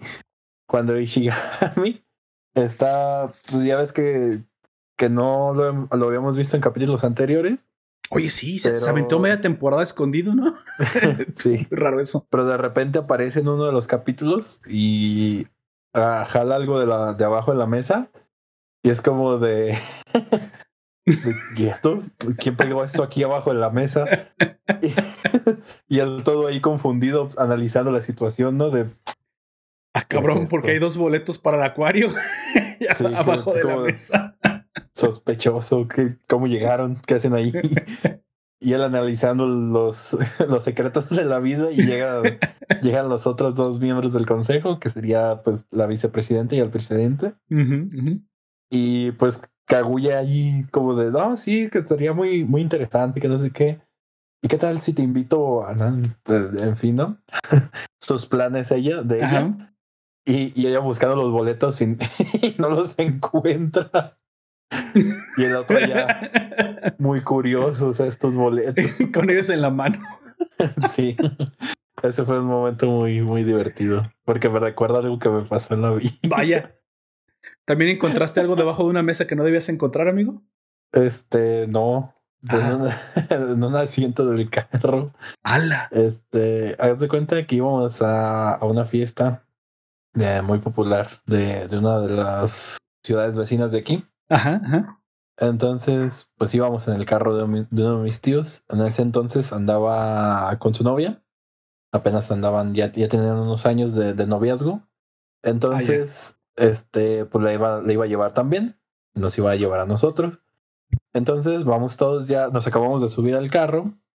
Entonces, yo me subí en la parte de atrás del asiento del, del, piloto Y, me quedo yo porque había una bolsa. Y yo dije, chale, ¿cómo me subo sin, sin, sin pisar la bolsa?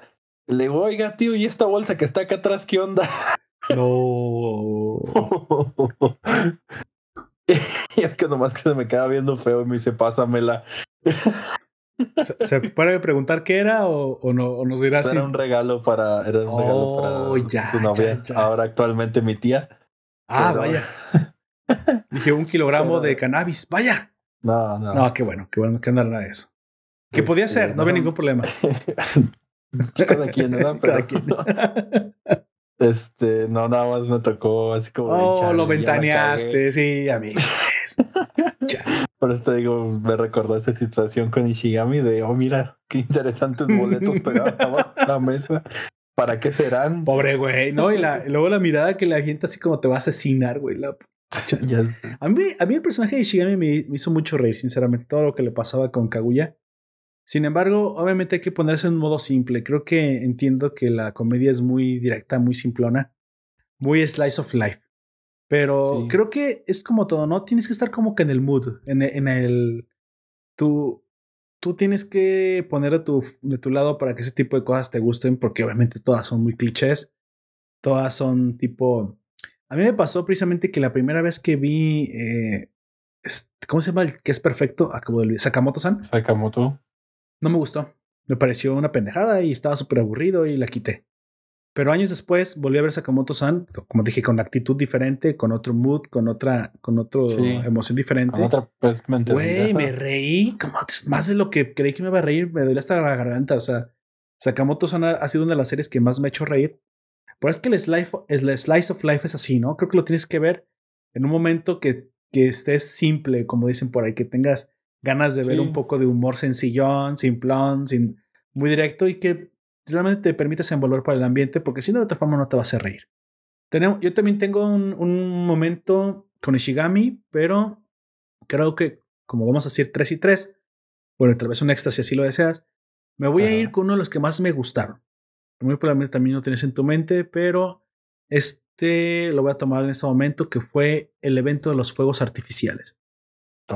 recordemos si bien que hace un momento habíamos visto mucha como interacción cómica, también me gusta un poquito que nos, eh, nos incursionan en el drama de, de, ambos personajes, nos cuentan un poquito más de su vida.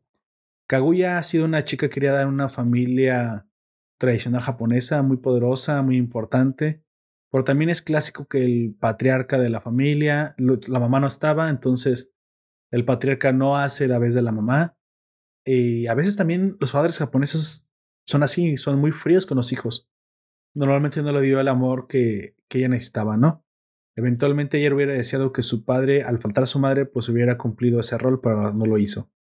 Aquí es donde entra la importancia de Hayaka, Hayaka Hayasaka, pero todo el tiempo fue como la hermana mayor o como la madre que le faltó, aunque pues bueno, nunca es igual, ¿no? Esto hace que también Kaguya jamás haya visto e-, eventos mundanos para los japoneses como los matsuris o los festivales de fin de verano, fin de temporada. Ya vemos que hay matsuris para todo, ¿no? Normalmente en esos matsuris las chicas suelen ir vestidas de sus, con sus yucatas, este, muy, muy tradicionales, muy, muy bonitas, muy monas ellas. Sinceramente, una de las cosas que a mí me gustaría ver una vez que vaya a Japón. Me encantaría asistir a un matsuri y ver esta, esta cultura japonesa. Pero obviamente e, es, al ser una chica rica y todo el tiempo la, la siguen espaldas pues hacer lo que ella quiera no es exactamente una opción.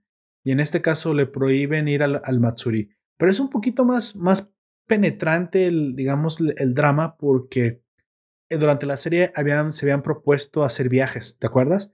Habían propuesto hacer cosas para el verano juntos, los cuatro miembros. de hecho, yo estaba esperando el, típico capítulo de ay en la playa, ¿no? O el camping. Sí, sí. Pero, pero no pasaron. No, te lo cambiaron por el Matsuri, pues. Básicamente ese, hasta ahorita, ¿eh? No sabemos si después en la tercera temporada lo, lo tengamos. Pero al menos dejaron ver un, con fanservice a toda la familia de chica, a mamá, hermana, chica y hermana pequeña, que todas se cargan sus buenos arsenales. Vamos a dejarlo así. todas tienen un cuerpazo. De hecho, la mamá pensé que era ahí. Ah, cabrón, ya vi dónde lo sacó. Ya vi de dónde lo sacó. Pero bueno, y no ve ningún papá por ahí, ¿eh? así que puedes aprovechar cuando seas 2D. Cuando te suicides y llegues al mundo. No, no, espera, no, no, no, no, güey. No, hay que, no hay que promover eso. No, Oni-chan. Bueno, volviendo. Entonces vemos que ella no ha sido, eh, Kaguya no ha sido una chica normal, no ha vivido una infancia normal, no ha vivido vacaciones normales. Ella odia los veranos, ella ha sido muy solitaria y ha tenido una vida un poco amarga y solitaria. Sin embargo, cuando discuten qué hacer en verano, el presidente, pues, bueno, creo que es el presidente, pero por ahí sale la oportunidad de ir al Matsuri. Creo que se, se, se ayuda de Ishigami. Dicho así, a todo el mundo le parece genial ver los fuegos artificiales en conjunto, ya que pues, son amigos.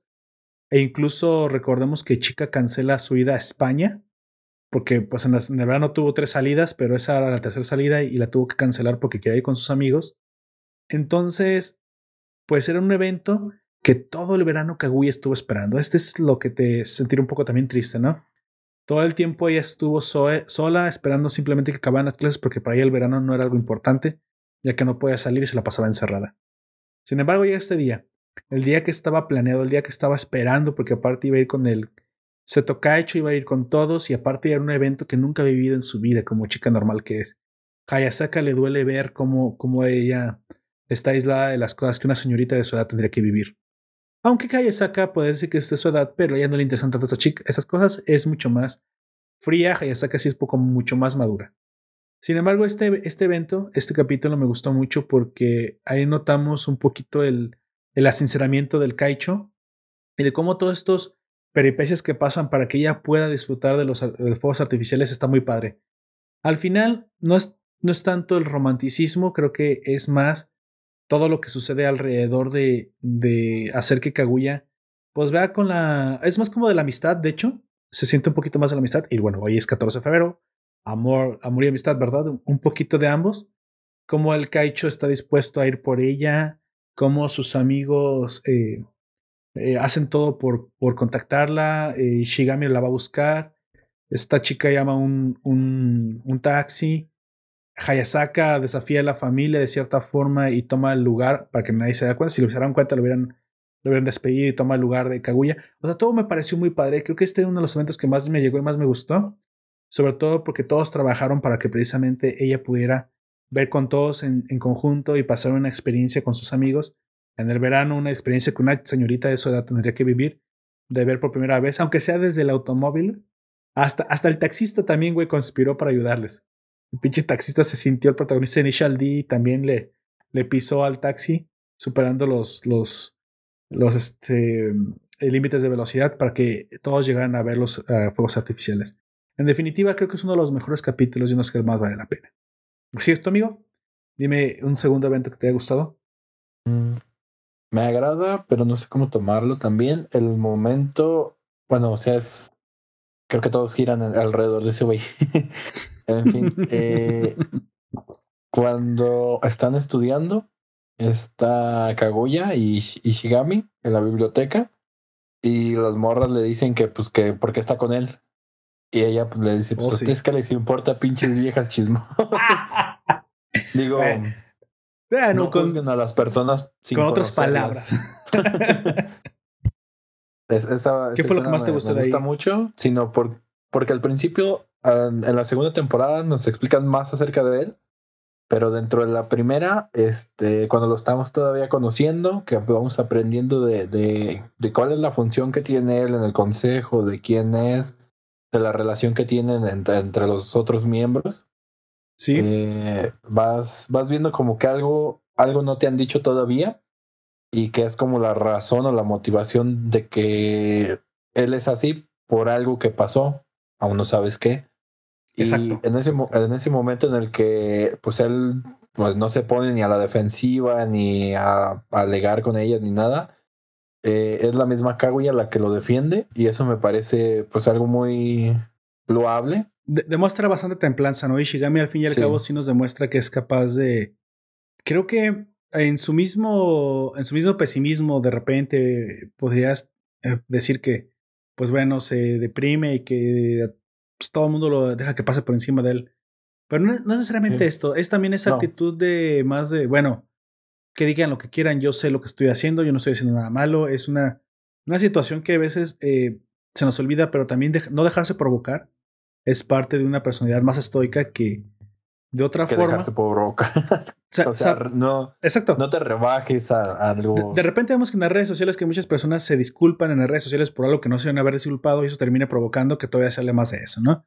La clásica de que los ofendiditos o quien tú quieras, de repente demandan una, una disculpa pública de influencers y esos pendejos todavía van a disculparse, perdón por la palabra, pero es que así es como lo veo, y eso termina provocando que todavía más se hable de ellos. Si no tienes, tú no tienes que deberle nada a nadie, si tú no tienes problemas con nadie y tú crees lo que estás diciendo, incluso aunque sean tus ideales y no concuerden con muchos, y muchos puedan o no sentirse ofendidos, mándalos al demonio. Tú quédate tranquilo con lo que dijiste, no digas nada al respecto y eso eventualmente, si carece de, fuelle, si carece de fuerza, se va a desvanecer como, con la, como las viles acusaciones sin fundamento que son. Pero si tú reacciones, lo que terminas haciendo es validándolas. Así es como yo lo veo. Y creo que en este caso hizo muy bien al ignorarlas porque es exactamente lo que se tiene que hacer en muchos casos. Tal vez en otros casos, si te están acusando de una calumnia que tú puedes aclarar, pues supongo que es, bueno, pues eso es diferente. Una cosa es un chisme y otra cosa es una calumnia.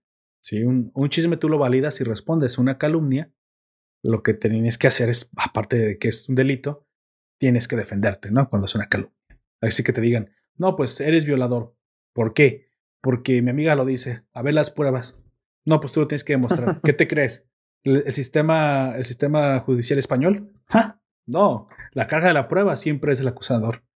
Pero bueno, eventualmente, eventualmente Shigami nos demuestra que es bastante bueno mantener la templanza, lo cual, como dices, es una gran cualidad. Eh, tenemos otro momento muy interesante. Este es un poquito menos, menos dramático, creo que es un poco más situacional y más cómico.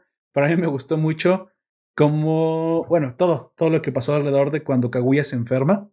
Recordemos que siempre, no sé, güey, los japoneses cuando se enferman, se enferman en serio terminan días en la cama. O tal vez soy yo el que está muy malinterpretando, porque como yo no soy muy dado a hacer caso a las indicaciones de descanso hasta ahora que me dio COVID y pues ahí tuve que hacer caso. Pero quedarte en la cama, güey, sabes como que, o sea, para los que no saben lo que acabo de hacer, porque antes es un podcast, me puse la mano en, en la cabeza y hice como que disparaba. O sea, güey, yo no, yo no toleraría quedarme días en la cama. Eh, y a veces ni siquiera te da, yo sé, ni siquiera te da fiebre ni nada, pero siempre vemos de repente la clásica que el, que el japonés se enferma, le da una fiebre tremenda, una enfermedad donde no tose, parece que nunca tose, nada más está como en cama, cuerpo cortado. No sé qué clase de gripas den allá, sinceramente. Y siempre van sus amigos a visitarlo y pues bueno, ya incluso es un evento que también se está volviendo medio cliché en las series, ¿no? En, este caso pasa lo mismo y el presidente El Sato Kaicho va a visitar a Kaguya, pero Kaguya tiene una, pues, costumbre, vamos a decir, un rasgo de su personalidad que cuando se enferma se pone muy simplona, muy honesta con sus sentimientos y luego no recuerda nada. O sea, prácticamente como que si le dieran Rufis o no, no, no sé esa. ¿Vieron ustedes alguna vez la película de qué pasó, qué pasó anoche? ¿Te acuerdas con lo que el gordito los droga, que es un Rufis, que es la droga de la violación? Bueno, pues supongo pues que es algo así, pero, sí, pero simplemente por estar enferma, ya no recuerda nada. Y el Seto Kaicho, pues va con todas las buenas intenciones a visitarla, a, a yo creo que llevarle la tarea, ya sabes, clásico para los japoneses. Y obviamente Hayasaka juega de la alcahueta, o sea, su, su maid, dice, mira, no va a recordar nada. Sale, ella ahorita está muy simple, está muy vulnerable, le gustas y no se va a acordar. Y yo no voy a venir a, a, revisar. No voy a molestar, no voy a molestar en, un buen tiempo. Pueden tener. En el cajón de arriba están los preservos. O sea, ¿sí me explico? Mi chica ya saca. Todo muy bien planteado. Así que tú, yo no voy a decir nada y nadie se va a enterar y se va. y entonces este güey, pues es un hombre. Aquí se nos deja ver que sí es un hombre, y, pero es más un caballero, supongo, o podrían decir algunas, es un pendejo, también pueden decir eso, pero al fin y al cabo, pues es su personalidad, ¿no? Y, y él se aguanta las ganas de hacer algo indebido, aun cuando Kaguya en su, em, digamos, lujuriosa, eh, pues, ¿cómo podemos decir? Eh, estado, en su estado lujurioso, la, la, lo toma del cuello y lo mete a la cama con él, ¿no? Él eventualmente se aguanta las ganas de hacer cualquier cosa indebida y simplemente la acompaña. Cosa que tú dirás, bueno, eso es lo que debe ser un caballero, no estuvo muy bien, de hecho se comportó como debía comportarse. No, pues la cuidó, eso diría un virgen, obviamente. Lo que, lo que pasa es que Kaguya aparte se molesta porque este no aprovechó, ¿no? Porque pues recordemos que en esto de las, de los acosos sexuales es solo acoso si eres feo. Así que ah, supongo que esto molestaría a muchas, a, muchas del pañuelito verde, pero eventualmente eso es verdad. Digo, si, si no fuera verdad, no sé por qué 50 sombras de Grey sería el libro más vendido y habla precisamente de la sumisión de la mujer. Que aparte es el ah. libro más es el, libro con el que sueña Miko. Hmm. ¿Sí viste, no? Hay una parte muy, muy, muy leve donde se flashea que la chica más correcta también es la más, la más eh, hipócrita con esto. Es muy mojigata. Y ella sueña con el libro de 50 sombras del amor, pero pues ya sabemos a qué se refiere, ¿no? Y este me gustó mucho porque obviamente hay muchos elementos que interpretas, habla mucho. Al final Kaguya está molesta porque este no aprovechó y todo es un malentendido, pero es muy gracioso. Entonces, toda esta escena de, la enfermedad de Kaguya me pareció que aparte fue un acercamiento que le dio un poquito de avance a la, a la relación en la serie.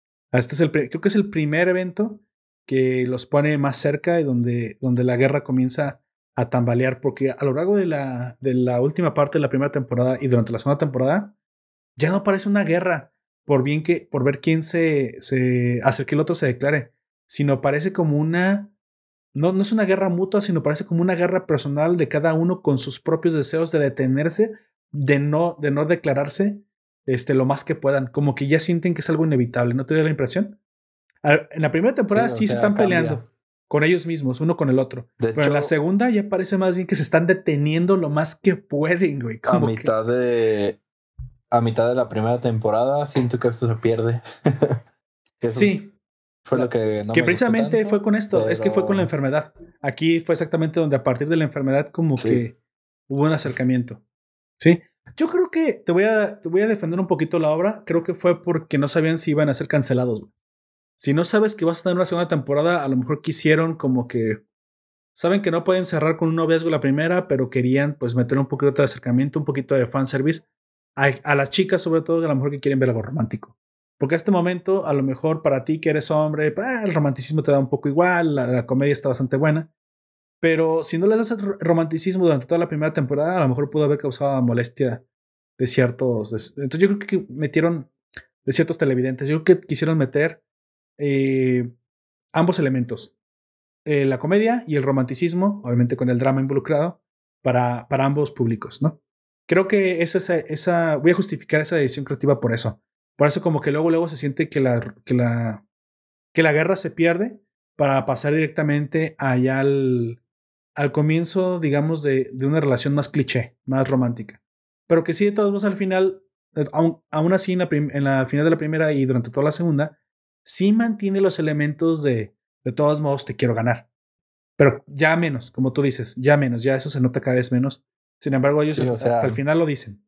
Quiero ganar. Al principio era como muy, muy, muy directo, así como de, ah, mira, acabo de pensar un plan para hacer que, que tú termines diciéndome esto o así, ¿no? Sí. Todo, todo, todo giraba ahí alrededor. que igual, igual lo pienso. Creo que Miyuki se vuelve más directo. ¿Podrías pensar eso? estado chido que funcionara así, poquito más de la trama, pero en cierto punto se volvería cansado. Entonces, puede, puede ser también un acierto en, el hecho de que se, se empezaran a, desarrollar, lo cual es desagradable, porque si no estaríamos muertos ahí en el tercer capítulo, igual como con lo que sucede con la explicación, que empieza el capítulo y te explican, ellos son los, los en fin.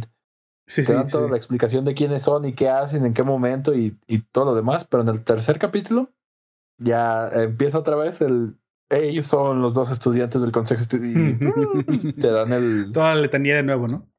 Sí, pero ya no, ya no te la dan, sino que la adelantan, o sea, hacen el efecto de, de, de, que lo adelantaron. Sí, de casetera, de ah, casetera Está bien. Muchas gracias, señores creativos. pienso que Miyuki se vuelve más directo a partir de este evento. Sobre todo, sobre todo porque fue como un toque más. También, mira, creo que Miyuki, al ser el hombre, porque en eso sí son los roles y obviamente los japoneses no se creen, afortunadamente no se han creído todo esto de la ideología estúpida de género, pero los japoneses son más de, ok, al final y aunque esto es una guerra, sí es cierto que el primer paso normalmente el hombre lo está, está acostumbrado a darlo. Y sí, el Seto Kaicho se vuelve más directo e incluso cuando a, la mitad de la segunda temporada va a dejar el consejo, ya no se va a reelegir, él Mm, fíjate que casi siempre noto que Kaguya ganaba, pero esta es una de las victorias más importantes para él, que fue después precisamente de los fuegos artificiales, donde todo se puso como raro para Kaguya porque pues él fue mucho más directo, pero porque la situación lo ameritaba, ¿no? En este momento él se dio cuenta que hay, hay ocasiones en las que un hombre debe tragarse su orgullo y esta fue la ocasión adecuada. Aunque también pues Kaguya puso mucho de su lado a escaparse a su casa porque pues hubiera sido imposible si ella no hubiera hecho lo mismo que si, que si no te diste cuenta, ella logró engañar a los guardaespaldas, pero cuando él ve la cara de, de Hayasaka vestida de, de Kaguya, logra detectar que no es ella, güey. Y asume que se escapó y que va directamente al, al, lugar donde se encontraron ver. Lo cual, pues, una persona que todo el tiempo te ve y aparte está enamorada, está enamorada de ella, a lo lejos de noche sabe cualquier rasgo, específicamente esa no es Kaguya, güey. Nadie le dijo porque ni siquiera traía celular. Sin embargo, vemos que todavía que esto se, se valida mucho más precisamente en los fuegos artificiales cuando la encuentra en un callejón porque sabe cómo piensa. Ya a esas alturas, güey, que, que sepas cómo piensa, qué le gusta y todo esto, que recuerdas hasta el mínimo detalle, pues él también está enamorado, lo acepta. Pero aquí fue mucho más directo y a partir de aquí también vemos que este, esta super mega guerra que tenían se empieza a caer a pedazos y más bien se convierte en una, en una puedes decir que es una carrera contra el tiempo, contra el reloj. Eh, eh, eventualmente uno de los dos va a ceder, pero ya no están peleando uno contra el otro, sino que están peleando contra sus propios sentimientos, a ver quién es el primero que se, que se da cuenta que ya no puede contenerlo, ¿no? Me da más la impresión de que esto pasa y yo veo una victoria muy, muy, muy firme en Miyuki cuando hace que ella lo tome y le pida que vuelva a ser presidente del Consejo Estudiantil. Así que sí, ese es el primer paso que él, que él tomó. Pero no, no, esa no es una victoria de él a partir de ahí, sino que eso fue la consecuencia lógica del primer paso que fue ir a buscarla al, al para el festival, para traerla al festival. Si bien ya había ido a su casa por enfermedad, eso se puede tomar como un formalismo. Pero esto que hizo por ella y que, y que le importaba que ella estuviera con ellos, esto, es, esto hizo la diferencia. Creo que a partir de aquí también Kaguya comienza con su enfermedad del amor. ¿Te acuerdas que, que tiene que ir al doctor porque Obviamente está malita. Está malita. Eh, supongo que se puede entender también como una clase de, de enfermedad mental, estar enamorado. Pero bueno, esta... Doctor decía que sí. Sí, sí, el doctor decía que sí. Sí, tienes, tienes sunderismo, güey. La, la, la diagnosticó con sunderismo. Pues bueno, amigo, un tercer evento que te, que te haya gustado con lo que te quedes de la serie. Con. Con. Con las. Con la genética. Con la genética, qué pedo, güey. ¿Cuál genética? Está chido la impresora que se aventaron. Todas muy bien diseñadas. Grandes momentos de la animación. Capítulo 1. Ok, también tiene muy buen fanservice. Hasta eso que. Así es. Que también lo, lo cuida. Es una serie bien hecha. Técnicamente creo que es impecable. Aquí si no, no, no diré nada, no tengo ningún pero. Técnicamente la animación es buena, es perfecta. No, ahí, ven, ahí dejan ver un poco del músculo del, del estudio con la rotoscopia que se aventaron para el tercer opening. O sea, la, la música también no hablamos de ella, pero las canciones, pues bueno, el, opening de la primera temporada es icónico. El de Hey Mister, Mister, o sea, creo que eso habla también muy bien de la inversión que se le dio a la, a la serie y que bueno, en lo que es en dineros, en guion, en, se ve, bueno, el guion pues es el manga, ¿no? Pero digamos en la adaptación, en el dibujo, en todos estos extras que bien no tienen por qué estar, pero se nota el cariño que le ponen a la serie, creo que esto no, no hay absolutamente ningún problema, incluso en el fanservice también que te plantean, ¿no? De hecho, también se plantean de repente palabras difíciles, eh, abordan el sexo, pero de una manera que no parece como muy morbosa. Creo que lo hacen de forma adecuada, que entra en, eh, en el conjunto de lo que es gracioso, que es penoso, que es vergonzoso, pero al final también es este un elemento importante que no puede separar de la serie. Creo que lo manejan muy bien. Eso es algo también que les voy a poner un check. Lo hicieron bastante bien. Pues bueno, este Supongo que te quedas con eso. Yo también al final me quedo con. Bueno, e, este sí es un evento más largo. ¿No quieres decir otra cosa? ¿No quieres decir un evento más largo otra cosa, amigo? Mm, Porque ese que voy a decir sí va, va, a monopolizar los siguientes 10 minutos. Estoy, estoy bien con ese. pero, pero, ayúdame con este. Este lo vamos a compartir tú y yo. Tú ayúdame, ayúdame con la primera parte. Eh, dile a los oyentes por eh, esta, esta combatiente o este elemento que le da el giro dramático y que le pone la barrera para, para las elecciones, que es su oponente de primer año. Ah, y no. ¿Por qué es tan importante y por qué se vuelve tan importante para las elecciones? Se vuelve importante eh, porque comienza a demostrar en el, en el presidente que quizás ya no quiere estar en, en ese puesto y eso desarmaría al consejo estudiantil. O sea, ya no estarían juntos todo el tiempo. Al menos eso, es lo que yo creo. La oponente que no te tenías que preocupar al principio, pero que eventualmente tuvo muchos, muchos votos. veámoslo así. Hay más gente que quiere que te rapes, güey. Sí. pero aparte de que era un factor de mucho problema para, al menos para Kaguya, ya que si no se reelegía el este Ayuki, ¿cómo se llama? Sí, sí Miyuki, ya no iba a ser presidente. Miyuki ya no iba a ser presidente. Entonces, todo el tiempo se ven en el consejo estudiantil. Y si ya no era el presidente, pues ya no estaría ahí. Oye, sí, y eso tendría que derivar en que alguno de los dos tuviera una excusa para salir con el otro. Es decir, se, tú dirás, bueno, se pueden seguir juntando después de, del seto del consejo, ¿no? Pero not quite, güey, no, no realmente, porque entonces tú tendrías que decirle, ¿sabes qué? Aunque ya no estamos en el consejo, veámonos. Y uno de los preguntaría, ¿por qué? ¿Quieres que nos veamos? Y eso determinaría una flagrante derrota. Exactamente, exactamente. Puedes decir que se pueden utilizar a los amigos como, como arietes, ¿no? No, pues es que chica quiere que nos veamos porque nos extraña. Pero no, no, no sería suficiente. Aquí, obviamente, la excusa perfecta es que siguiera siendo parte del consejo, aun cuando eso significaría, y quiero que, que se note, el sacrificio de él, porque a él le vendría mejor ser parte del consejo, no ser parte del consejo estudiantil por todo lo que tiene que hacer. Ya obtuvo el máximo beneficio, que es la carta de recomendación.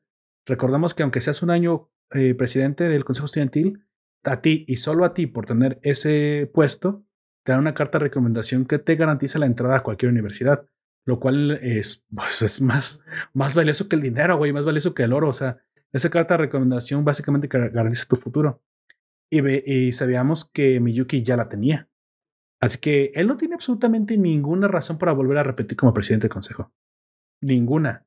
A menos, pues que sea que no quiera dejar de ver a Kaguya. ¿Estamos de acuerdo? Es. Por eso te digo, o sea, mientras siga manteniendo, digamos eso, todo va bien. Bueno, entonces. No hay, forma de, de, que se plantee esa situación que ya mencionaste. Estas elecciones eh, derivan en, una, en la inclusión de un quinto personaje para el Consejo Estudiantil, que es Miko. No sé exactamente em, por, qué, por qué el autor quiso crearla para incluirla. Supongo que me falta información, el manga debe seguir más adelante. Supongo que viene a ser como el paso estafeta.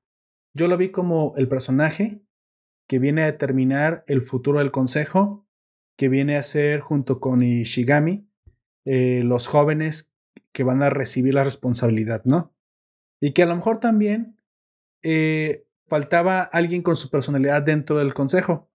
Tal vez ya eh, Kaguya ya no estaba haciendo ese personaje que era súper correcto, que debía regañar a todos. No, ni, ni, tampoco el presidente. Creo que el presidente y ella están como en otro etapa, ¿no? Ellos ya están, incluso vemos que Miko es eh, una testigo de situaciones muy bochornosas entre los dos que malinterpreta, a los cuales muy probablemente los otros ya están acostumbrados. Pero dice, pero yo me pregunté, ¿qué añade? ¿Qué le agrega? Una le agrega un poco más de drama, le agrega una, una infancia dura que tuvo Miko, porque siempre ha sido así. Le agrega un personaje que, aparte de chica, también, también está constantemente eh, viendo malos entendidos entre los dos. Pero sobre todo que le, que le agrega precisamente la frescura del, del, del, nuevo personaje que, bueno, ya no está en primer año, que pasa segundo año igual que Ishigami. Y que esos dos chicos muy probablemente configuren una relación en un futuro. ¿No lo ves así? Ishigami y Mika. Por eso yo asumo que Ishigami está enamorado de, mm. de, Mika. Y sí, de Miko, digo. Porque es. Quizás eh, Ishigami por chica. así que sí, yo pensé también eso. Yo también pensé eso, pero parece ser que no. Parece ser que no. Ishigami por Kaguya. Eso podría ser otra, pero no está. Y de hecho, en algún momento sí se pelean por ella, ¿no? O sea, hay un poco como de, de atracción. Pero creo que Ishigami por Miko será la próxima, la próxima pareja que veamos. Creo que el autor le quiso añadir un poco como de, de romanticismo alterno. Que los otros personajes tuvieran, también tuvieran sus, este, sus, sus intereses románticos. Chica no tiene sentido. Chica debe mantenerse soltera porque precisamente es la cagüeta. Ella sí, eso sí lo pensé, pensando en el, en el guion y en el argumento, Chica no tendría por qué tener pareja porque eso como que le daría un traste un poquito a su personalidad y a su personaje dentro de la serie. Así que pues bueno, estas elecciones del Consejo Estudiantil que vemos que, que terminan con una, un evento que es el, uno de los eventos más padres, que, que están chidos, que, que desarrollan un poco más la personalidad del Seto Kaicho y por lo cual también la, la, la Kaguya lo admira, es el hecho de que aunque fuera una rival política, él de todos modos no quiere que se, que se vea mal.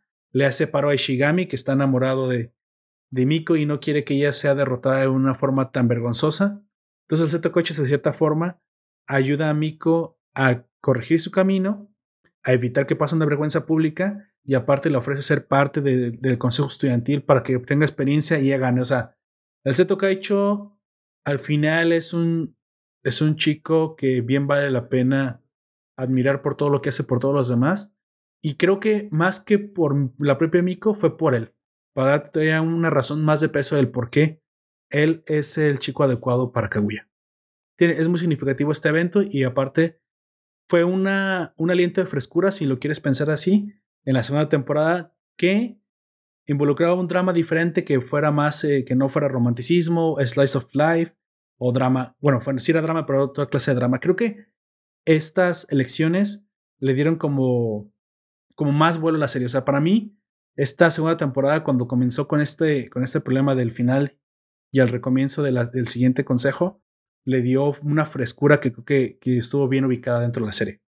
Así que en ningún momento me aburrí, pero obviamente yo ya iba con el, el mood, digamos, con la actitud de que iba a haber una, una slice of life cómica que no iba a estar muy profundamente desarrollada en su drama. Pues bueno, eso, eso es todo, amigo. Una más, eh, algo extra, ¿quiere decir algo más? ¿Qué conclusiones saca de esto? Realmente no. Eh, sí disfruté en algún punto te digo, llegué a pensar de que me gustaría un poquito más de esas peleas, pero como en los primeros capítulos. Pero ahora viéndolo con el desarrollo y todo eso, no tendría mucho sentido. Entonces. Como que fue lo adecuado, ¿no?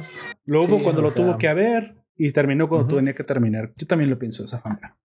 Sí. Exactamente me gusta cómo, cómo ha quedado. Y pues mi única queja hubiera sido que, que me hablaran más de Shigami, pero pues eso ya viene en la segunda temporada, así que resuelto. Vamos dándole finalización. Eh, mi conclusión es que tengas que la que él sí la recomiendo. Que, que, y aparte espero la tercera temporada. Kaguya Sama es una serie para disfrutar. Creo que no es para disfrutar solo. Eso sí puedo decirlo que, bueno, tal vez si puedas verla solo, pero si la ves acompañado creo que la disfrutas más. Y más si la ves acompañado de tu significativo otro. ¿Sale? Otre. Ay, no, Dios mío, qué, qué horrible es ese lenguaje. Tu significativo otro es más divertida verla en pareja, eso se los garantizo. Y que al final trae un mensaje mm, bastante. Una moraleja bastante cliché. O sea, hay que ser honestos con los sentimientos, porque luego eh, los últimos en enterarse son los que están adentro. Pero, pero eso es una cuestión mucho más de la juventud, más de la escolaridad. Creo que si estás dentro de, de, la, de la edad de la escolaridad, pues te gusta por, porque te, te reflejas. Y si no, por nostalgia. Eh, causa bastante nostalgia. La mera verdad es que yo me acordé de muchas cosas cuando estaba viendo esa serie cuando estaba en la escuela. Pero ni siquiera en la universidad. O sea, cuando estás todavía más atrás, hasta, hasta de la secundaria te puedes remontar. Creo que es algo que es algo positivo. Es nostálgica y graciosa. Bueno, para mí, ¿verdad? Para mí fue nostálgica. Así que me quedo con su mensaje, me quedo con ese mensaje y me quedo con toda su comicidad que, pues bueno, a mí me hicieron reír a cacajadas, ¿no?